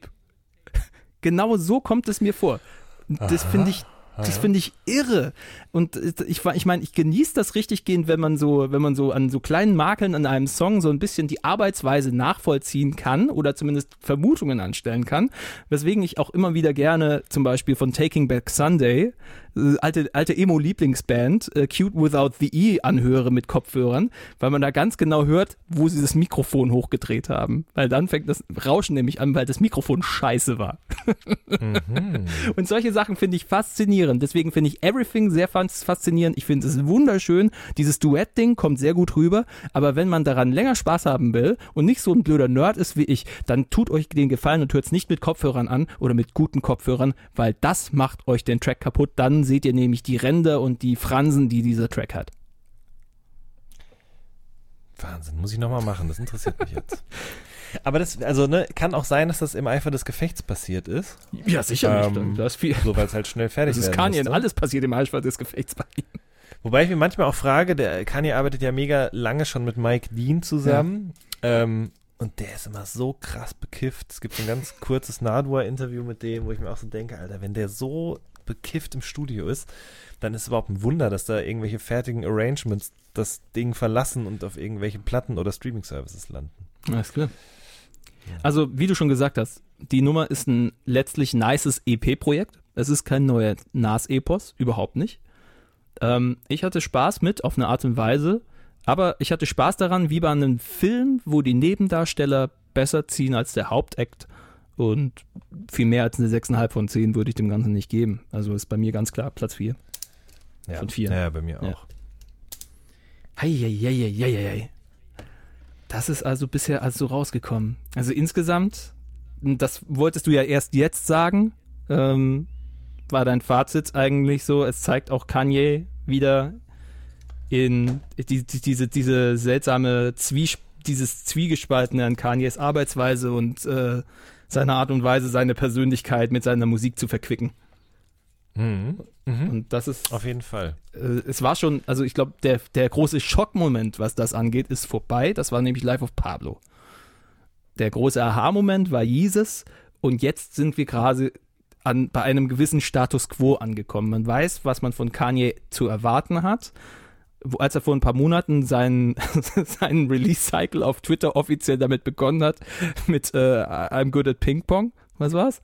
Ähm, Ich weiß es nicht. auf mehr. jeden Fall, ich war an dem Abend, wir haben an dem Abend Plan B gehabt und da habe ich nur gesehen, scheiße, er twittert wieder. Das war so ein ähnliches Gefühl, wie als diese Filme rausgekommen sind, ne, wo mit dieser Hitler-Satire, er ist wieder da. Ich hatte genau dasselbe Gefühl, oh, er ist wieder da. Oh Gott, es geht wieder los. Und man weiß einfach, was man von Kanye zu erwarten hat. Dafür finde ich, sind diese vier Sachen bisher ein sehr ähm, gemischtes Bild ähm, mit einigen Highlights, aber auch Mhm. die aber genauso Kanyes Schwächen als Musiker, also die genauso seine Stärken als Musiker, als Künstler, als Produzent äh, hervorheben, wie leider auch seine Schwächen als Künstler, Musiker, Produzent und halt auch noch als Mensch. Das ist da man kriegt einfach das komplette Paket. Das finde ich an Kanye faszinierend. Man kriegt einfach alles an ihm. Da ist da, da, da ist nichts äh, irgendwie äh, hervorgehalten. Alles, was diesen Typen ausmacht, kriegt man. Und das ist ja auch wiederum das, was du gesagt hast. Dieses Ding an Künstlern, dass man häufig einfach das komplette Package kriegt. Dass man weiß, okay, man wird jetzt einfach mit dieser Persönlichkeit, von dieser Persönlichkeit überrollt. Und das passiert halt jetzt gerade mit uns, mit Kanye. Ja, richtig. Ich würde mir halt einfach wünschen, äh, so zeitgemäß, wie man jetzt eben diese, dieses Arbeiten an insbesondere seiner Platte eben rechtfertigt als Phänomen unserer Zeit, ne? Also sich nicht positionieren wollen, Mhm. kurz vor knapp nochmal alles umschmeißen, bloß nicht ähm, greifbar machen mit dem, was man da tut und so weiter und so fort. Also bloß weil alle das machen, heißt es ja nicht, dass es richtig ist. Ja. Und ähm, ich für meinen Teil bin ja gerade auch nicht so präsent auf Twitter und habe gemerkt, dass mir das unglaublich gut tut, weil tatsächlich Ja. mich das ganz oft weniger unter Druck setzt, was ähm, das Bilden einer eigenen Meinung angeht, weil ich finde, dass wir tatsächlich ein Stück weit viele, also oder nee, anders, ich kann ja nur von mir sprechen. Ich habe für meinen Teil gemerkt, sich das, diesem, ständig diesem Fluss aussetzen an Meinungen, an Eindrücken und so weiter und so fort. Alles wo- wohlgemerkt digitaler Natur und nicht im echten Leben. Ähm, das überfordert mich auf lange Sicht. So, das ist, man kann da gut und gerne mitschwimmen, das funktioniert auch alles Mhm. gut, aber es gibt manchmal so Momente, in denen man merkt, das, das geht nicht, das wird nicht auf ewig gut gehen. Nicht bei mir und wie ich manchmal glaube, auch bei anderen Leuten nicht, um sich da mal so ein bisschen rauszunehmen. Das würde ich mir für ihn wünschen, dass er auch zu dieser Erkenntnis kommt. Und ich meine, ähm, vielleicht hilft seine Familie ihm dabei, vielleicht sind es Freunde in seinem Umfeld, die eben auch darum bemüht sind, dass es ihm auf lange Sicht wieder besser geht, gesundheitlich, geistig. Und ähm, deswegen, das würde ich mir sehr für ihn wünschen. Vielleicht sprechen wir erst in fünf Jahren über das nächste Album, aber dann geht es ihm wenigstens gesundheitlich besser. Also einfach mal, keine Ahnung, diesmal nach Montana, aber kein Studio mitnehmen, sondern vielleicht einfach nur mal zelten gehen oder so.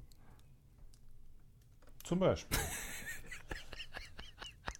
Oder eben in den Odenwald. Oder in den Odenwald, auf den Hochsitz. Entschuldigung, aber ich, ich kann einfach nicht anders als mir vorstellen, wie er mit seiner üblichen Nein, ich bin nicht am Lächeln, weil man lächelt nicht, wenn man Kanye ist, oben auf dem Hochsitz sitzt und es regnet.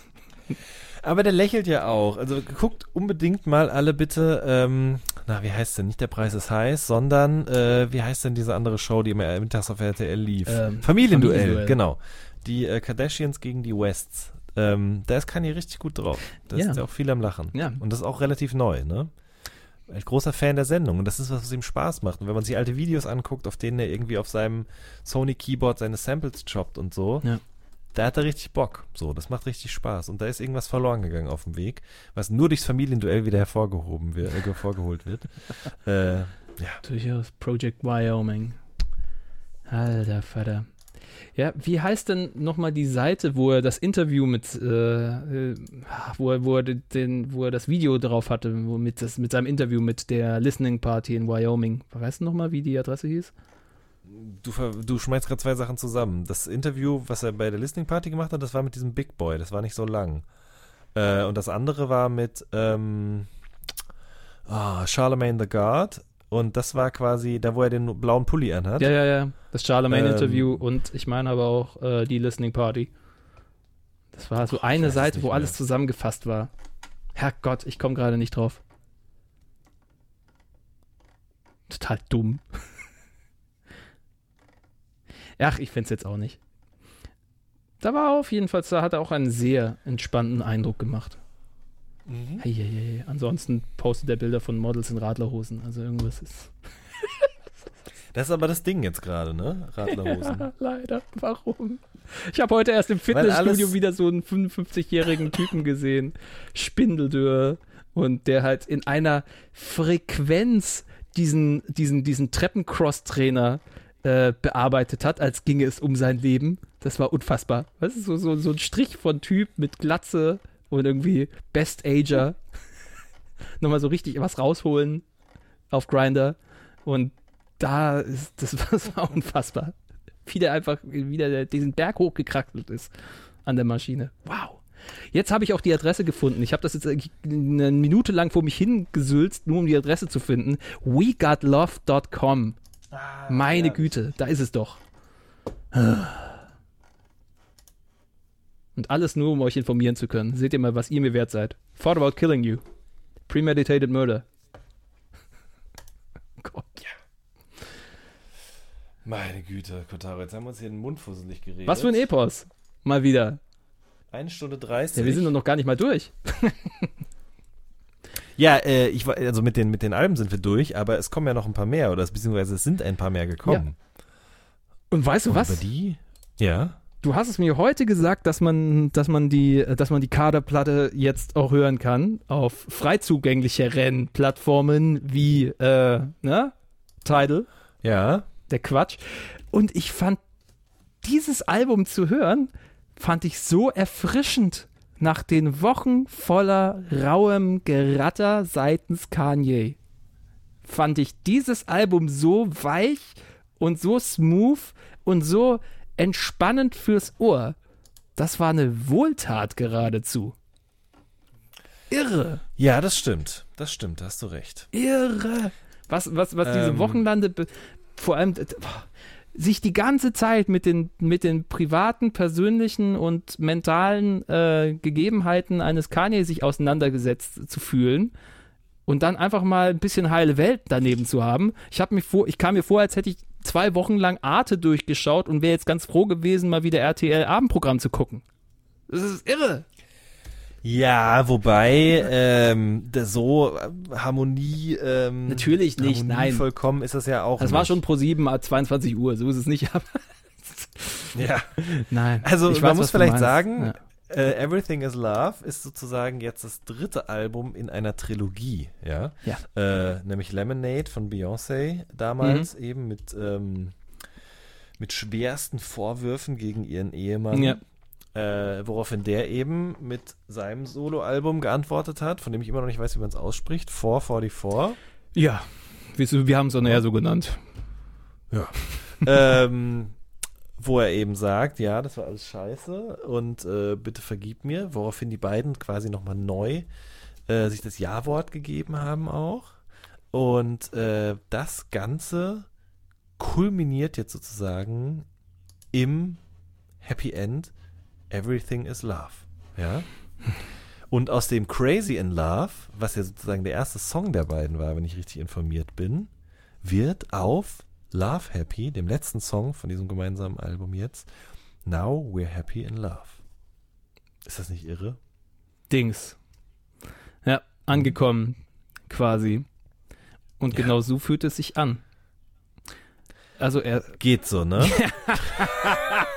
also, ähm, zweierlei. Mhm. Musikalisch hast du vollkommen recht, ne? Also, das ist ja quasi alles irgendwie meiner Meinung nach eine Fortführung von Crazy in Love. Mhm. Nur eben mal so ein bisschen auf Varianz, ne? Mal ein bisschen schneller, ein bisschen langsamer, ein bisschen lauter, ein bisschen leiser. Ich finde es schon musikalisch alles irgendwie cool, aber ich finde, wie die beiden sich da als Power Couple inszenieren und das so, ähm, so, so auswälzen hm, in Form dieser drei Alben, in Form äh, von diesem Video im Louvre und so weiter und so fort.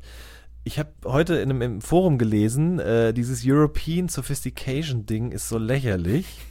äh, und tatsächlich finde ich, ein Stück weit stimmt das so. Deswegen sind mir Kanye und Kim einfach tausendfach lieber, weil die sich eben nicht in irgendein Museum stellen und sagen, wir haben so und so viel, äh, so und so viel von den Dingern selber zu Hause hängen. Und apropos, wir haben übrigens auch so und so viele Kinder, die, wenn wir mal nicht mehr sind, auf der Forbes-Liste stehen. Ja. Äh, ich, das ist irgendwie so eine komische Form von Dekadenz, Arroganz, die mir nicht gefällt. Plus, ich finde auch, ich kann mir die beiden nicht länger als einen Song am Stück zusammen geben. Ich finde, die Stimmen harmonieren einfach nicht so richtig. Und ich finde halt auf dem, auf dem Love Happy Song, da funktioniert es Mhm. super. Den mag ich total. Wenn die den beiden jetzt einfach nur als Abschluss, die sozusagen dieses ganzen Dings veröffentlicht hätten, wäre ich super glücklich gewesen. Aber alles andere drumherum ist mir einfach ein bisschen too much. So dieses Bonnie und Clyde der oberen 10.000 könnt ihr gerne machen, aber ohne mich. Da muss man eigentlich gar nicht viel weiteres dazu sagen. Ähm, natürlich kann man sich für Kaders anbieten, äh, anhören. Bei Spotify zum Beispiel geht das nur, wenn du einen Premium-Account hast. Habe ich gerade eben gemerkt. Das ist aber lustig. Für wenige Wochen nur für Premium-Nutzer verfügbar. Ähm, was mir aufgefallen ist an der Platte ist, besonders wenn du eben diese vier Kanye-Sachen jetzt am Stück gehört hast, ist, wie modern dieses ganze Ding einfach produziert ist. Wie on point 2018 sich das einfach anhört. Äh, Ich finde es interessant, eine Beyoncé ähm, zu erleben als, also diese, diese, diese, diese Pop-Ikone, diese Frau, die seit Jahren einfach äh, die Top, äh, die Top 10 einfach durchgespielt hat, schon mehrfach. Ähm, jetzt halt in einem völlig von Mainstream-Zwängen äh, befreiten Kontext wieder zu hören. Das heißt, dass sie einfach dieses Rap-Ding jetzt so einfach locker mit, mitträgt und einfach keinen Anspruch auf irgendwelche äh, Single-Verfügbarkeit hat an der Stelle. Das ist so ein ähnliches Ding wie auf der letzten Rihanna-Platte, wo man das Gefühl hatte, okay, jetzt da hat sie jetzt einfach keinen Bock, irgendwie was Single-mäßiges rauszuhauen. Dann covert sie halt einfach mal ein komplettes Lied von, äh, von Tame Impala, weil sie Bock drauf hat. Und äh, äh, Kevin Parker freut sich, weil er dann die Royalties für kriegt. Ähm, das ist irre. Dass einfach diese, diese, ehem diese Popkünstler ähm, sich einfach die Freiheit nehmen, in anderen, etwas nischigeren Feldern, die natürlich auch immer noch, also die gerade im Hype drin sind, aber einfach nicht in der breiten Öffentlichkeit stattfinden, sich da austoben. Und das finde ich dann halt bei einer Beyoncé sehr faszinierend. Ich bin auch nie der große Beyoncé-Fan gewesen. Ihre Stimme geht mir auch eher auf die Nerven, als dass sie mich fasziniert. Ähm, aber sie bekommt hier so viel Platz und hat sich so eingefügt in dieses Soundbild, das sehr cool ist, das sehr auf Takt, auf, auf Skill, auf, auf, auf, auf Bars ausgelegt ist. ähm, sich da so sicher drin findet, ähm, das finde ich schon sehr beeindruckend an Everything is Love. An vielen Stellen. Bei Ape Shit, bei Boss. Das sind schon so Sachen. Bei der Inszenierung gebe ich dir völlig recht. Das finde ich auch völlig drüber und kann ich wenig mit anfangen. Aber rein skilltechnisch und auch, dass Jay-Z sich so im Hintergrund hält, das tut dem nicht weh. Es tut ihm einfach nicht weh, dass er einfach nur 30 Prozent lang ähm, stattfindet. Das stimmt, auf jeden Fall. Ich finde, sie ist auch eine gute Rapperin. Ähm, ja, aber trotzdem, aus den eben genannten Gründen Ja. ist das so, pff, ja. ja. Fair enough. Ja gut, also das ist auf jeden Fall auch rausgekommen. Wenn ihr zahlt für euer Streaming, Na, dann gebt euch das mal. ja. Ach, schön. Ja, nee, das, das haben, wir, haben wir schön. So, so ein, ja, ich meine, es ist ja so schnell rausgekommen, warum soll man ihm so viel Zeit schenken? Also, pff, irgendwann, ja, eben, genau. Deswegen. Deswegen lieber noch ein paar andere Platten besprechen. irgendwann auch mal an den Konsumenten denken, weißt du? Richtig. Ah, so, Moment kurz. Äh, The Carters. The Carters klingt halt auch so nach einer Vorabendserie. Das ist so geil. Es klingt halt wie Dingens. Full House. Wir hören mal wieder Hammer. Ja.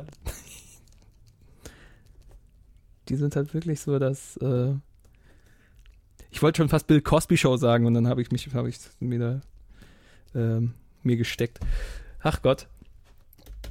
So, ja, es sind doch einige Platten rausgekommen, aber die Highlights haben wir tatsächlich schon abgearbeitet, finde ich. Also es sind einige schöne Sachen noch mit dabei gewesen, auch schon in der letzten Zeit davor, aber die halt einfach nicht diesen, diese Range hatten, diese Wichtigkeit, dieses Gewicht, das, dieses, dieses, also Rap-Fans haben gerade eine sehr gute Zeit. Kann man einfach mal konstatieren. Absolut. Da, da passiert so viel. Also wenn ihr eher auf der Beat-Seite des Lebens meinen Neid habt ihr auf eine Art und Weise. Ich muss sagen, ähm, einer der einer der Highlights für mich persönlich so des, der letzten paar Wochen kam tatsächlich von Danger Dan. Die Reflexionen aus dem beschönigten Leben. Sein Soloalbum. Mhm. Ähm, für den Hintergrund, Danger Dan von der Antilopen Gang, er hat ähm, eine Psychotherapie gemacht und im Zuge dessen ähm, Songs geschrieben, um sich mit sich selbst auseinanderzusetzen. Und das hat sehr gut funktioniert, sodass eine ganze Platte daraus geworden ist, die schon mal damit beginnt, dass er einem einfach mal zugespitzt einem einer einer seiner, seinem zweiten Ich auf die Fresse hauen will. Einer aufs Maul heißt das Teil. Und ähm, ist einer der Songs, die er mit am liebsten mag und weswegen er den Song auch bei Rock am Ring an seinem Geburtstag am Freitag live performen konnte mit den äh, im Zuge des Antilopen-Gigs, den sie gespielt haben bei Rock am Ring. Was super funktioniert hat anscheinend, weil natürlich die Hookline von diesem Song ähm, sehr repetitiv ist. Eine aufs Maul, eine aufs Maul, eine aufs Maul, mit auf so einem schönen, ruhigen, traurigen Instrumental äh, Beat, ähm, der das Ganze schön trägt und es muss anscheinend sehr bizarr gewesen sein, wie halt die ganzen ähm, Antilopen-Fans und äh, Rock am Ring Besauskis vor seiner Bühne halt eine aufs Maul, eine aufs Maul gesungen haben. Das war anscheinend ein sehr großer Spaß. ja. Ähm, ja, wirklich ist ein gutes Album geworden, auf jeden Fall. Ähm, nicht nur inhaltlich, Ja. sondern auch musikalisch, äh, produziert von seinem Bruder, ja. ja. Ähm, und generell äh, finde ich das, also ist auch ein guter Sänger, das merkt man irgendwie auch. Ja. Äh, ist sich sehr Prinzen beeinflusst, ähm, weil er mit denen auch irgendwie groß geworden ist und die ja sogar auch auf der Platte gefeatured werden, ein Fünftel von denen zumindest. Sebastian Krumbiegel, das ist so geil. Genau. Ähm, entstanden ist das Ganze ja, wenn ich mich richtig erinnere, auch deshalb, weil äh, Danger Dan einen Song über die Prinzen sozusagen gefreestylt oder irgendwie mal so als Skizze gemacht hat, in denen er ihnen irgendwie so ein paar Sachen oder insbesondere Sebastian auch vorgeworfen hat. Zum Beispiel eben mit Xavier Naidoo äh, gut Freund sein und so weiter und so fort. Und irgendwie kam dann die spinnerte Idee auf zu sagen, hey, wäre das nicht geil, wenn der da selber auch mitmachen würde. Er hat uns das erzählt. Und ähm, genau, und dann hat er ihm den Song vorgespielt, als sie irgendwo mal live zusammen waren und der war direkt so, ey, ja, okay, das machen wir auf jeden Fall. Und ist dann sogar noch härter mit sich selbst ins Gericht Ja. gegangen, als Danger Dan es vorher schon gemacht hat. Also uns hat Danger Dan erzählt, dass äh, sie gar nicht so genau wussten, warum Sebastian Krumbiegel sich jetzt auf allen verfügbaren Kanälen bei ihnen meldet. Und sich dann als großer Mhm. Antilopen-Fan herausgestellt hat anscheinend. Ah, Denen okay. dann teilweise auch Fragen zu Interviews gestellt hat, die ganzen Alben kannte und sich da so eine schöne Freundschaft dann entwickelt hat. Und äh, Danger Dan meinte dann so zu uns, dass er dann sich irgendwann nach ein paar Bierchen und ein paar Schnaps äh, den Mut äh, aufgebracht hat, ihm diese Songskizze zu Die Prinzentragödie zu zeigen. Ach, sowas. Ja, okay, guck mal, hier gefährliches Halbwissen. Aber dann, wie du gesagt hast, dass dann Sebastian Krumbiegel einfach volle Kanne sich selber dann halt durch, den- durch den Reißwolf gezogen hat. Und ähm, das einfach ein wunderschönes Ding ist. Dann auch seine Harmonien selber eingesungen hat. Man hört ganz genau in der zweiten Strophe, so Sebastian singt, macht er dann halt auch seinen Chorgesang im Hintergrund selber. Das ist, Geil. das ist so schön. Das ist so einer dieser schönen Momente, die auch einen Teil ausmachen, dieses gesamten Bilds von Danger Dan, was er da aufzieht, mit seinen Fehlern, mit Dingen, die er blöd an sich findet, mit Abgründen, mit Sorgen als junger Vater, mit seinen Jungs, dieser Track 3 gegen einen. Er hat gar nicht erst dran gedacht, den, mit den Antilopen bei Rock am Ring zu spielen. Ich habe ihn dann gefragt und dann, stimmt eigentlich, den hätten wir ja auch spielen können, der ist ja total geil eigentlich live. 3 gegen 1 ist so eine Antilopen-Hymne. Das ist einfach ein geiler Auf die Fresse-Track von denen, funktioniert super. Ähm, also ich finde, er stellt sich in so vielen Facetten dar, ähm, aber halt interessant, Rhythm, Reim, reimetechnisch einfach sehr versiert. Er weiß, wofür er steht und was er gut kann. Ähm, und erzählt einfach seine Sicht der Dinge sehr angenehm und nachvollziehbar. Dieses Wir lachen uns tot, dass man ständig versucht, irgendwie witzig zu sein, krampfhaft, kennt jeder. Ich finde Ming-Vase, finde ich als, als, als alter Gitarrenspacko äh, natürlich ein schönes Ding, weil das diesen schönen ähm, Elektro-Rave-Groove irgendwie drin hat. So, dieses, dieses, dieses ständige sich selber checken, okay, du tust das gerade wirklich, nein, tu das nicht, bist du wahnsinnig. Dieses Leben mit dem, mit dem ständigen äh, Finger an der Ming-Vase, bis sie runterfällt quasi. Ähm, das fand ich super. Piss in den Käfig als äh, Hymne an alle, die sich äh, einfach, äh, die einfach wissen, dass es mit der sozialistischen Revolution nichts mehr wird und trotzdem halt dann halt äh, auf die Straße gehen und Steine werfen. Interessanter Blick auf die Perspektive. Ähm, private Altersvorsorge ist halt krass. Immer noch. So dieses, Ja. Ding, dieses auch wieder so ein äh, Auseinandersetzen mit einem älteren Selbst, was sich dann so völlig äh, in seiner in seiner Mittelmäßigkeit dann quasi zurechtgefunden hat. Das finde ich irre. Mhm. Nee, ist wirklich eine gute Platte, kann man nicht anders sagen. Und er ein wirklich angenehmer Gesprächspartner. Ich Sehr. habe ja auch für den All Good Podcast gesprochen, wo wir unter anderem uns auch unterhalten haben über ähm, Gyros-Teller und Manta-Platte und sowas. Taxifahrerteller. Stimmt, ja, ja. Auch kulinarisch sehr bewandert, der Junge Ja. Herr. Und auch noch und auch noch philosophisch. Also wir haben im, im Auftrag eines Autoren, äh, im Auftrag von unserem lieben Philipp Kressmann, ähm, dann auch noch Fragen zu Adorno gestellt. Philosophiestudenten, ja. Philosophiestudenten unter sich. Es hat sehr gut funktioniert. Da habe ich leider gar keine Ahnung von. Aber ich fand es sehr interessant, was er so erzählt hat. Also, also es war wirklich so ein Punkt, also wenn man, wenn man mit, mit Rappern mal über deutsche Philosophen und über die, äh, über die Arbeit von Adorno sprechen möchte, dann ist äh, Danger Dan ein sehr angenehmer und sehr ähm, behender äh, Gesprächspartner, der einem solche Sachen sehr gut näher bringen kann. Ja. Toll. Ähm, welche Platte ich noch empfehlen kann, auf jeden Ja. Fall, äh, ist eine, die es leider nicht zu streamen gibt, aber zum umsonst runterladen. Und zwar von DJ Critical Hype, Mhm. äh, die Platte More Ninth. Und zwar ist das ein Mashup-Projekt. Ich finde Mashup-Projekte grundsätzlich immer eher eine schwierige Angelegenheit, aber in dem Fall so gar nicht. Ähm, Critical Hype hat nämlich schon mal vor, weiß ich gar nicht, vor einiger Zeit Mhm. Kendrick Lamar A Cappellas und Dr. Dre Beats zusammengelegt und es hat wunderbar funktioniert und hat gesagt, warum mache ich das nicht nochmal? Dieses Mal aber mit Drake A Cappellas und Beats von Ninth Wonder. Ninth Wonder, seines Zeichens Produzent von Little Brother gewesen, der jetzt aber auch viel oder auch damals schon viel Solokram gemacht hat. Extrem guter Produzent, der halt dieses Boom-Bap-Ding so beherrscht wie kein zweiter in seiner Generation. Und äh, interessanterweise hat Drake auf seinem allerersten Mixtape, äh, was, wenn mich nicht alles täuscht, Comeback Season hieß damals, das war noch vor dieser So Far Gone EP, Mhm. ähm, hat er auch schon mit Little Brother gearbeitet und auf zwei Beats von Ninth Wonder ähm, gerappt. Und ähm, Critical Hype hat jetzt eben Beats von dem genommen und mit Drake A Cappellas zusammengemischt und es funktioniert irre gut, wirklich. Also es ist wirklich ganz, ganz, ganz, ganz toll. Mhm. Einziger Nachteil eben, dass es nicht über die Streaming-Plattformen verfügbar ist, ansonsten aber auf jeden Fall extrem empfehlenswert. Es äh, geht sich sehr gut aus, wie der Österreicher. Das hört sich sehr gut aus. Das More Ninth. Ja, das ist eine schöne Idee auf jeden Fall. Nimm was Bestehendes und wirf es durcheinander. Das war doch das, was ich dir vorhin noch geschickt habe. Heute ist doch nur ein Link äh, nochmal Genau. äh, erschienen und zwar Lido, hervorragend, ich glaube norwegischer, finnischer Produzent, ich bin mir gerade nicht mehr hundertprozentig sicher, habe ich von meinem äh, lieben Ex-Kollegen Oliver Stentke, seines Zeichens äh, manchen bekannt als Sloner, ähm, Dancehall-Artist, ähm, hat den äh, rausgehauen kidsloveghosts.com. Lido hat ähm, Songs dieses ganzen Albumcycles von Kanye äh, genommen und zu 16 Minuten Schönheit zusammengebastelt. Da ist wirklich was Tolles bei rumgekommen. Ich hatte leider noch keine Zeit, es mir anzuhören. Das mache ich aber Es nicht. ist ein großer Mash aus, es ist so ein Highlight, es ist im Grunde so eine Highlight-Collage aus schönen Songs ähm, dieser vier Alben. Und da sind alle Highlights im Grunde mit dabei. 16 MB groß, gar nicht lang, aber zeigt halt wieder, wie schön Lido mit Fremdmaterial umgehen kann. Hm. Also, ich bin gespannt.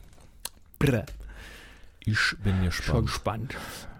Ähm, was ich auch noch habe, ist äh, die Diary 001 EP von Claro. Ich bin mir nicht sicher, ob wir Claro und Pretty Girl ihren Song in der schönen Liste damals drin hatten. Ich meine, Als ich jetzt nochmal mir das angehört habe, kam mir das nämlich so vor, als wenn ich das damals irgendwie schon da reingepostet hätte. Oder was heißt gepostet, aber in der Sendung eben gesagt, pass mal auf, Kotaro, mach das mal bitte auf die Liste drauf.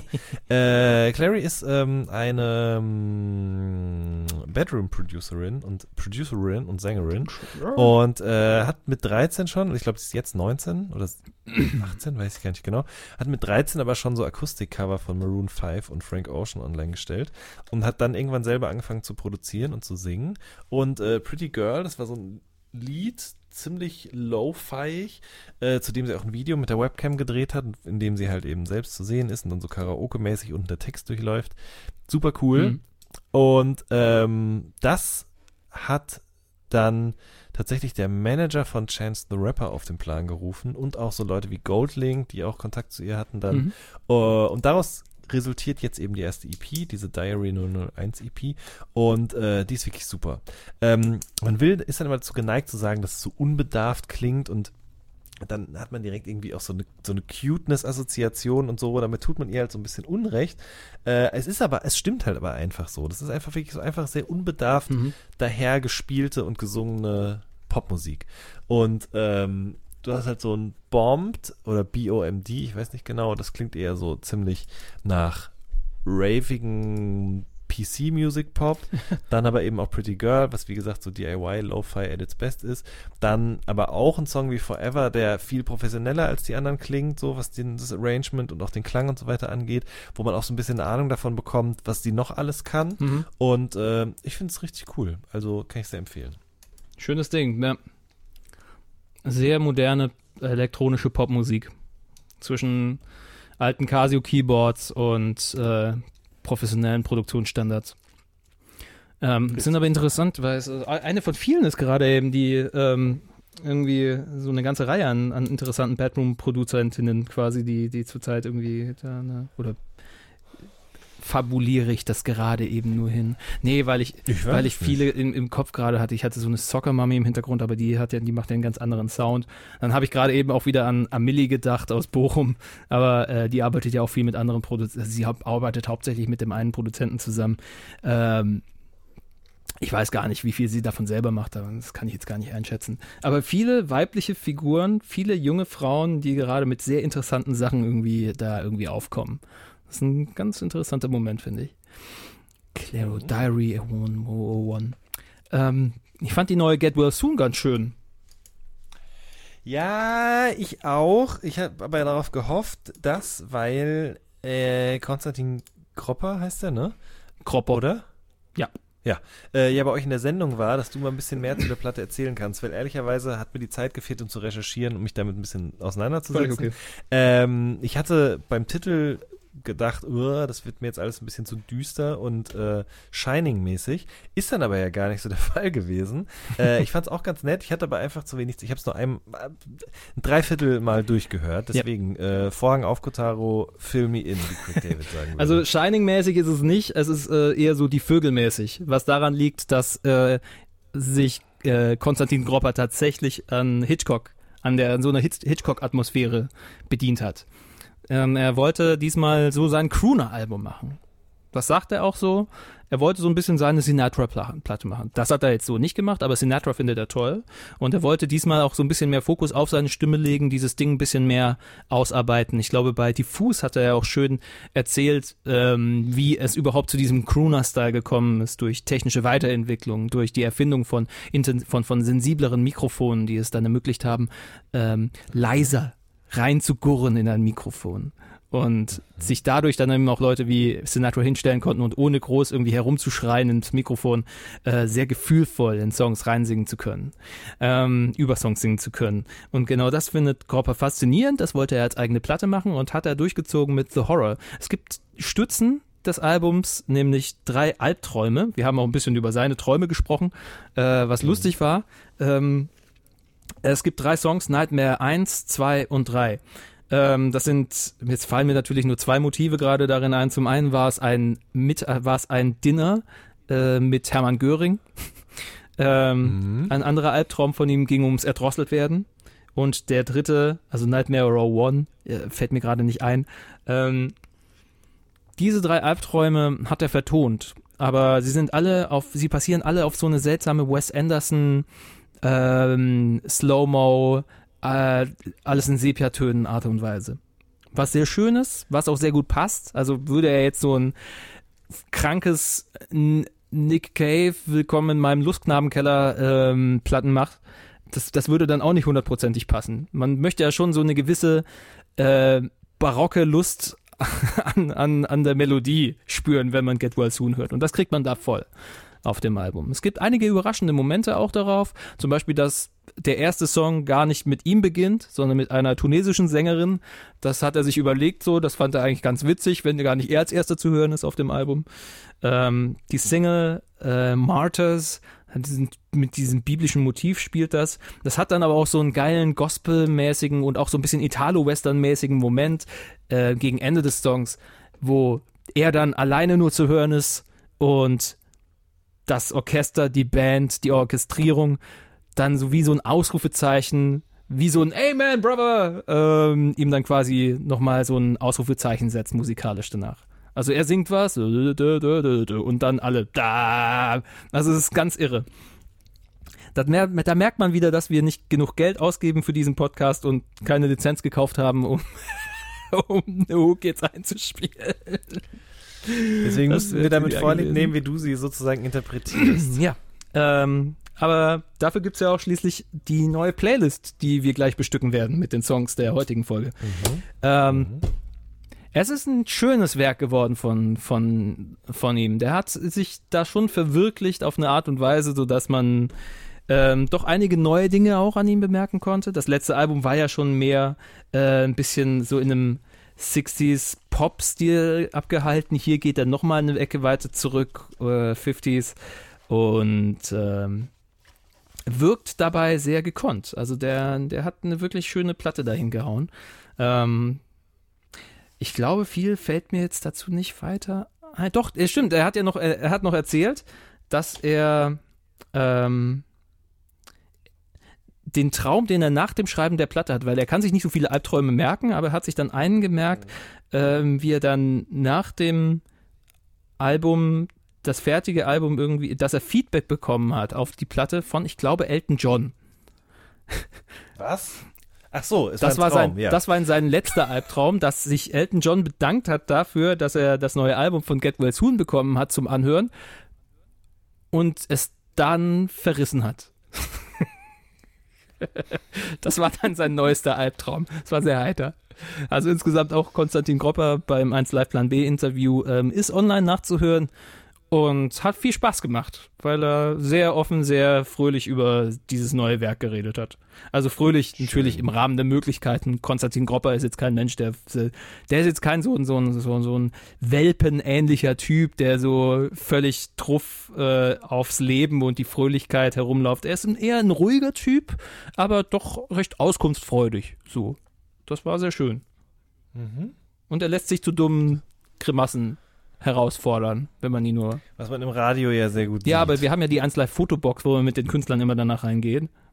Und Ja. Ist das eigentlich wirklich so eine Box? Das müssen wir an dieser Stelle jetzt mal es aufklären. ist tatsächlich eine Box. Es ist so eine Und wie funktioniert das? Das ist so ein Ding, das ist aufgebaut, wirklich in unserem im Empfangssaal, in der, in der Lobby quasi, auf der rechten Seite. Und es ist eine echte Fotobox. Du gehst da rein, machst den Vorhang zu, drückst den Knopf und dann geht das Ding los. Und du kannst draußen nachvollziehen anhand eines Bildschirms, was da drin für Fotos geschossen werden. Ähm, was lustig ist, teilweise, weil wenn Künstler wie letztens Gurr auf die Idee kommen, sich die Hose runterzuziehen und so, dann sieht man das natürlich erstmal im ganzen Raum. Und natürlich bei uns auf der Festplatte, weil, die, weil die Fotos dann auch gespeichert werden. Aber hey, ähm, ist sehr, sehr lustig gewesen mit ihm. Schön. Ja. Das freut mich. Ähm, Georgia Smith, Lost and Found. Hast du es gehört? Ja, einmal und fand die Single gut und den Rest vergessenswert. Ja. Ich auch, ehrlicherweise. Also Georgia Smith, für alle, die jetzt gerade bei denen noch keine Bell am Ring ist, ähm, die war auf der More Life Playlist von Drake zweimal drauf. Ja, was denn? Äh, auf dem sorry. Georgia Interlude und auf Get It Together. Ja. Ähm, Und auch auf dem Black Panther Soundtrack. Genau, auf dem Black Panther Soundtrack auch. Und wenn sowas passiert, dann denkt man ja, dass diesen Menschen, die eben aus dem Nichts kommen, äh, eine große blühende Zukunft irgendwie bevorsteht. Und ja, also ich weiß auch nicht. Also das ist nicht verkehrt, ja, aber No. das irgendwie an zwei, drei Stellen habe ich das Gefühl, da wird dann versucht, jetzt so ein Sade-Ding da draus zu machen. Dann klingt die irgendwie so ein bisschen nach Aluna George und mehr so dancey, dann so ein bisschen auch so Throwback-mäßig nach Corin Bailey Ray. Ähm, Und dann gibt es noch so ein, zwei, drei Drake-Instrumental Leftovers aus 2010. Also so klingen die Produktionen Ja. zumindest. Das ist Ja. alles nicht schlecht. Die kann auch mega gut singen, aber für mich bleibt da ehrlicherweise irgendwie gar nichts hängen so richtig. Ja. Deswegen, gut, dass wir drüber gesprochen haben. Ja, ihr, ihr stärkt, ihr Nein, aber vielleicht interessiert es ja jemanden. ist, es ist schon so, ja, weil die Erwartungshaltung, die da aufgebaut wird, ne, so ein Ding, neuer Künstler, hey, was kommt da jetzt? Vor allem hat die ja auch vorgelegt gehabt. Letztes Jahr hatte die diesen geilen Track zusammen mit Predator, Produzent oder ich weiß nicht mehr, auf jeden Fall war es dieses schöne äh, Grime Two-Step-mäßige Ding On My Mind, was ja wirklich ein geiler Banger war letztes Jahr. Ähm, und dann kommt sie jetzt hier mit der eigenen Platte und es ist, es ist eine Platte, es ist quasi Nude Look bloß zum Hören. Es ist sehr pur, es ist schon irgendwie was Gemachtes, es wurde schon Mühe gegeben, aber es soll schon natürlich erscheinen, aber irgendwie ist es auch gewollt. Und das, wie gesagt, der Ja. stärkste Track finde ich nach wie vor ist Blue Lights mit dem äh, Sirens, äh, mit dem He- The Sirens Come In Sample von Dizzy Rascal, was ja auch äh, Casper ähm, inspiriert hat für Sirenen, lustigerweise. Ähm, das ist somit einer der stärksten Songs auf der Platte, weil da eben auch wirklich die Geschichte ähm, nochmal nahegebracht wird, wie es ist, als schwarzer Mensch auch in UK aufzuwachsen und Alter, wenn du Sirenen hörst, dann fang nicht automatisch an zu rennen, es wird nur schlimm. Ähm, das, das wird einem da sehr eindrücklich dargestellt und auch der Song ist schön produziert, sehr schön traurig gehalten, aber der Rest, der nimmt einen halt nicht so mit. Ich hatte das Gespräch lustigerweise auch mit mehreren anderen und die waren auch alle so, ja, pff, ja, ne, ist halt da. Bums, deswegen müssen wir gar nicht jetzt weiter über Georgia Smith reden. Ich glaube, haben wir schon genug geredet. Kollektives Achselzucken. Ja. Da, Achselzucken zum Hören, Georgia Smith, schönes Debüt. Geht so. Ja, bei mir erübrigt es sich leider so ein bisschen. Die Churches-Platte, Love is Dead, hat viel Schläge abbekommen. Ähm, ich finde ein bisschen zu Unrecht. Es, es, es ballern viele darauf, dass vieles so poppig und sehr überproduziert klingt. Ähm, was daran liegt, dass die Band es diesmal auch in New York hat produzieren lassen und viele Songs halt auch schon ein bisschen sehr produziert klingen, das muss man schon geben. Miracle zum Beispiel könnte genauso ein Song von, von Ellie Golding sein, also der jetzigen Ellie Golding, der äh, Charts Ellie Golding. Ähm, dann gibt es Sachen wie Get Out, das war die Vorsingle, die klang dann schon eher so nach, nach den Churches. Es klang ein bisschen nach der letzten Platte, sehr poppig, sehr eingängig, aber sehr krawallig gleichzeitig. Äh, genauso geht die Platte auch los mit dem Track Graffiti, den, ich- den ich sehr stark finde. My Enemy, diese das war auch ein Vorab-Song, den sie gemacht haben mit Matt Berninger von äh, The National. Ich fand ihn super langweilig zu Beginn. Ich habe mich immer mehr daran gewöhnt, muss ich sagen. Ich finde ihn jetzt mittlerweile richtig schön. Ähm, ich finde nach wie vor, und das habe ich schon in der vorletzten schönen Liste gesagt, Forever ist mein Highlight. Sehr on the nose. Wie, oh Gott, on, ich hasse diesen Radiosprech, aber ähm, Sagt man das so? On the Nose, so wurde mir äh, eine Meinung mitgeteilt zum Song Forever, ähm, weil, der, äh, weil er natürlich schon sehr geradeaus ist mit diesem, ähm, ich habe dir, ich hab dir gesagt, dass ich dich hasse und das bereue ich, ähm, ist ja quasi so die Hookline. Und natürlich ist es sehr geradeaus, aber es ist immer noch sehr, sehr charakteristisch und, und, und stark vorgetragen, dass man sagen kann, okay, da ist eine sehr selbstbewusste Person, die schon irgendwie einen, einen, Zweifel an der eigenen Entscheidung da irgendwie mit sich herumträgt, aber dabei immer noch dieselbe Person bleibt. Also nämlich stark, vielleicht ein bisschen sehr bauchgesteuert. Und genauso klingt dieser Song halt auch. Der geht voll nach vorne. Das ist ein krasser Dance-Track, äh, sehr 80er-mäßig, aber halt mit diesem kleinen bisschen Reue in der Hook. Ähm, Finde ich immer noch sehr stark. Ist nicht das stärkste Churches-Album, überhaupt nicht, nein, aber äh, sie probieren einige Sachen aus und sie funktionieren für mich persönlich sehr gut. Mhm. Ich habe es nicht gehört. Macht nichts. ähm, was gibt's denn noch? Serpent with Feet. Was ja ein super lustiger Name ist. Ne? Schon ein bisschen und auch das Cover ist irgendwie Äh, witzig. Der Typ sieht irgendwie interessant ja, aus. Der sieht so aus wie eingepackt in so Versandtaschen oder sowas. Versandtaschen zum Anziehen. Ich weiß auch nicht. So habe ich das zumindest immer gelesen. Also, äh, das ist so ein LGBT-Crooner aus New York, äh, den alle irgendwie mega cool finden. Mit Björk zusammengearbeitet, auch Ty Dollar Sign, Mhm. ist großer Fan, war irgendwie mit beim Konzert und so weiter und so fort. Ähm, ja, äh, also der sammelt Puppen, das haben wir sich auch noch irgendwie ich's am Rande irgendwo mal mitbekommen und ist irgendwie generell so ein, so ein der Typ des Momentes gerade, ja. Mm. Ähm, aber ich sag ganz ehrlich, ich kann nichts damit anfangen. Also mir ist es zu kunstig. Das fängt schon bei, dieser Vers bei diesem Versandtaschencover an. Der Typ selber hat wie im Chor gesungen und äh, arbeitet das so ein bisschen auch ein in seine Musik. Das ist so ein bisschen wie bei, bei Archer ähm, auch, wenn ich das höre. Das ist alles gut gemeint und das hat auch seine Berechtigung. Und Ja. es gibt bestimmt auch Menschen, denen das ganz viel gibt und es ist auch richtig und wichtig. Ja. Aber mir ist es einfach zu anstrengend. Ich habe keinen Bock, mir so eine Musik anzuhören. Ja, es ist, es ist Kunstmusik. Es ist Kunst-RB. Ja. Das ist, äh, finde finde ich auch interessant, dass ich diese, dass ich ähm, aus vielleicht einer Vorliebe für Erika Badu und D'Angelo ähm, und äh, mehreren modernen Produzenten wie James Blake äh, so ein Ding dann quasi herausformen kann. Ähm, Mhm. Da, das, das höre ich zumindest alles irgendwie raus. Ähm, oder auch Asche auf eine best- Er hat, hat ein bisschen was Aschermäßiges auch, ne? ja, ja. Aber wie du schon sagst, es muss nicht ein ganzes Album lang sein, weil dafür ist es definitiv einfach zu wow. Er, es ist das, das dieses Album zu hören ist so, als würde man jemanden dabei zugucken, als würde er in, in einer sehr unangenehmen, aber sehr ästhetischen Form auf einem sehr schwungvoll gesch geschwungenen Stuhl sitzen. Und man denkt, okay, das kann nicht bequem sein, aber es sieht sehr gut aus. Und genau so hört sich das an, Serpent with Feet und Soil. Das ist wirklich, ja. ja. Ja, gut. Ja, das ist sehr interessantes Zeug. Äh, Ich glaube, ich will nicht viel sagen über Father John Misty, God's Favorite Customer, weil dafür habe ich es zu wenig gehört. Und ich glaube, an der Stelle können. Pff. Ja, nee, wir müssen nicht viel zu Biffy Clyro sagen und, äh, und MTV Unplugged. Das ist, äh, ja, ist halt eine schöne Platte für Fans. Es ist kein Unplugged Highlight, es ist kein neues Nirvana-Ding. Ich habe mit denen eh nichts am Hut. Eine meiner alten Lieblingsbands, muss ich ja sagen, ne? Ich weiß. Ja. Ja, Du, ja. aber für mich ist das nichts. ja, ja. Für War noch nicht bei das Rock am. Ring dieses Jahr. Hm. Äh, ich hatte noch die, äh, aber die haben wir schon in der schönen Liste gesprochen. Mhm. Äh, kurz die ähm, Fiebel-EP, die Kommissar-EP. Ja. Ähm, da brauchen wir aber nicht mehr so viel zu sagen, außer dass die gut geworden ist. Wer auf NDW-Kram oder England in den 80ern, aber mit deutschen Texten steht, der ist auf jeden Fall gut aufgehoben bei dieser Band aus Mannheim, die äh, echt gute, schöne Musik in der Tradition von Drangsal machen, würde ich jetzt mal so sagen. Ja. So ein bisschen. Ja. ne, Kann man so sagen. Kommt hin. Ja. Genau. Ja.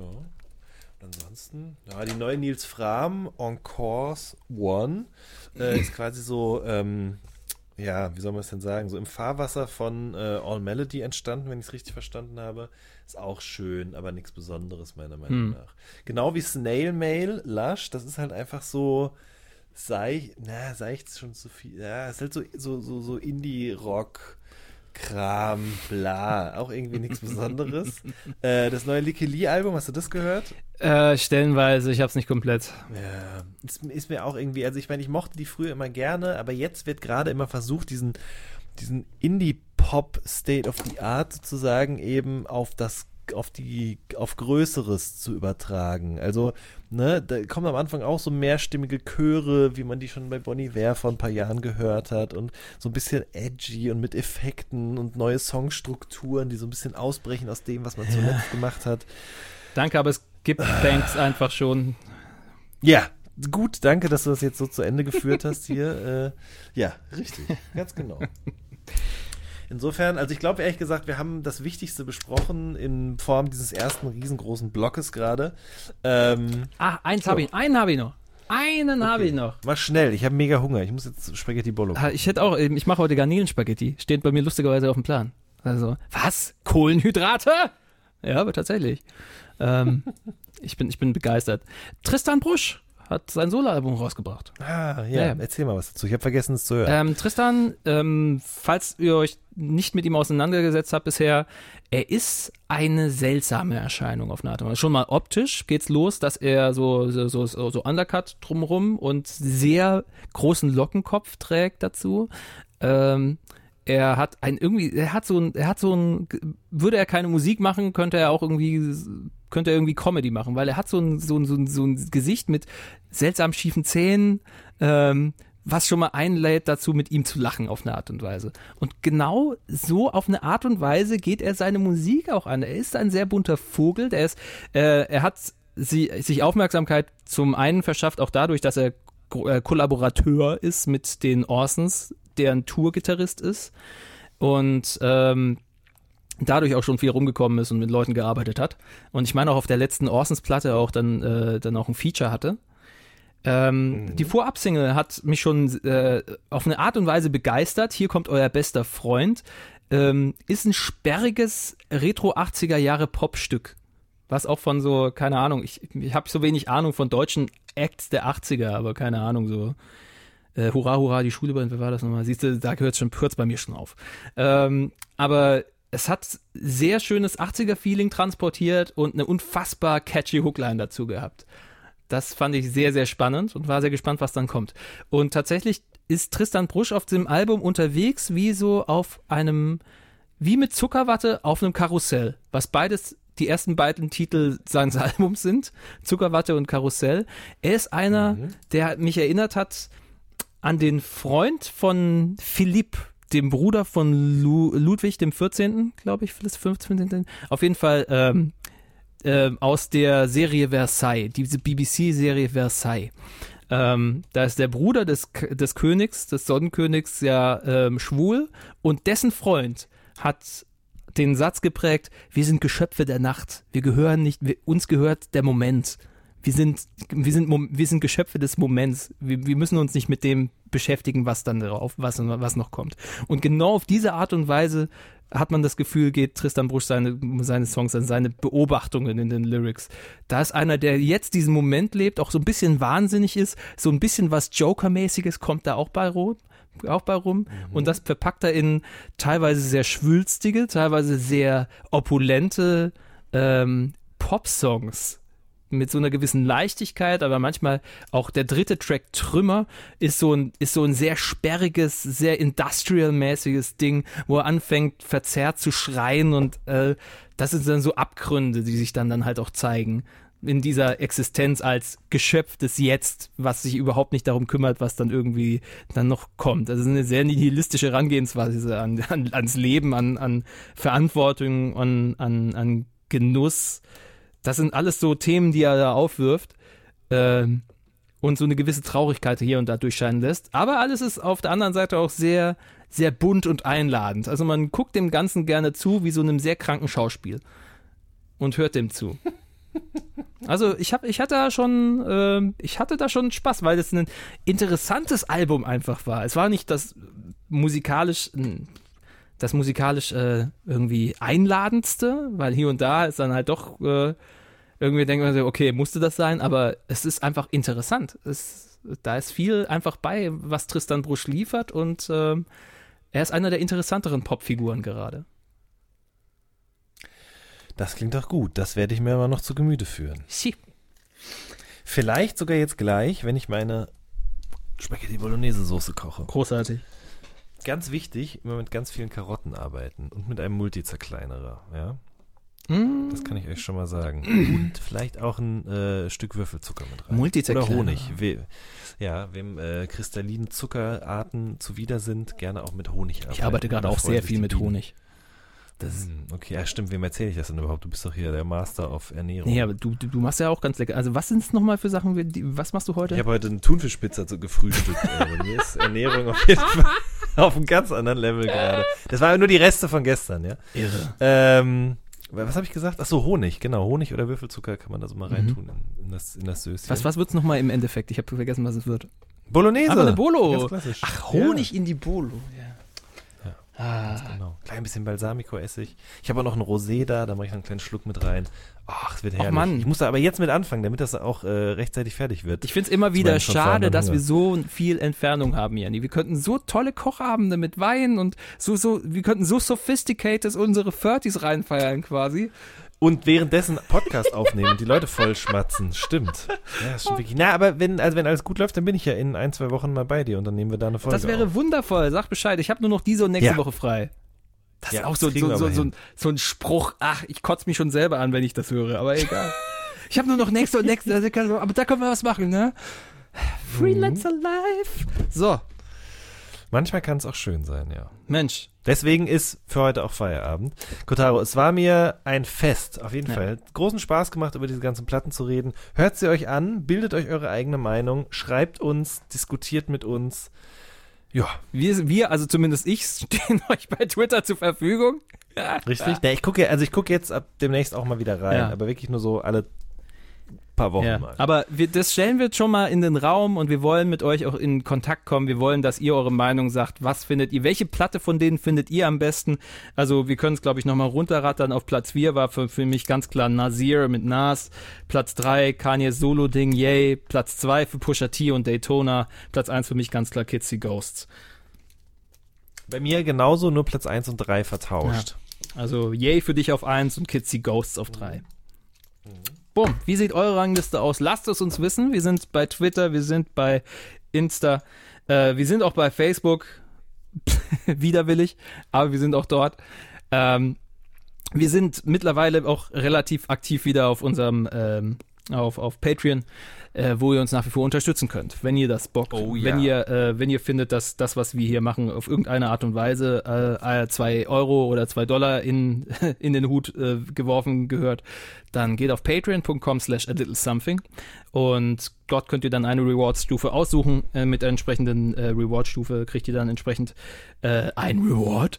Ähm, oder und kriegt dann auch, kommt dann auch noch in den Genuss der äh, schönen Liste Reviews, wo wir dann die jeweilige neuen Zugänge dann nochmal einzeln besprechen, die wir so auf die schöne Liste packen. Und dann noch äh, interessante Kleinigkeiten aus unserem Privatleben erzählen, was wir dieses Mal überhaupt nicht groß getan haben.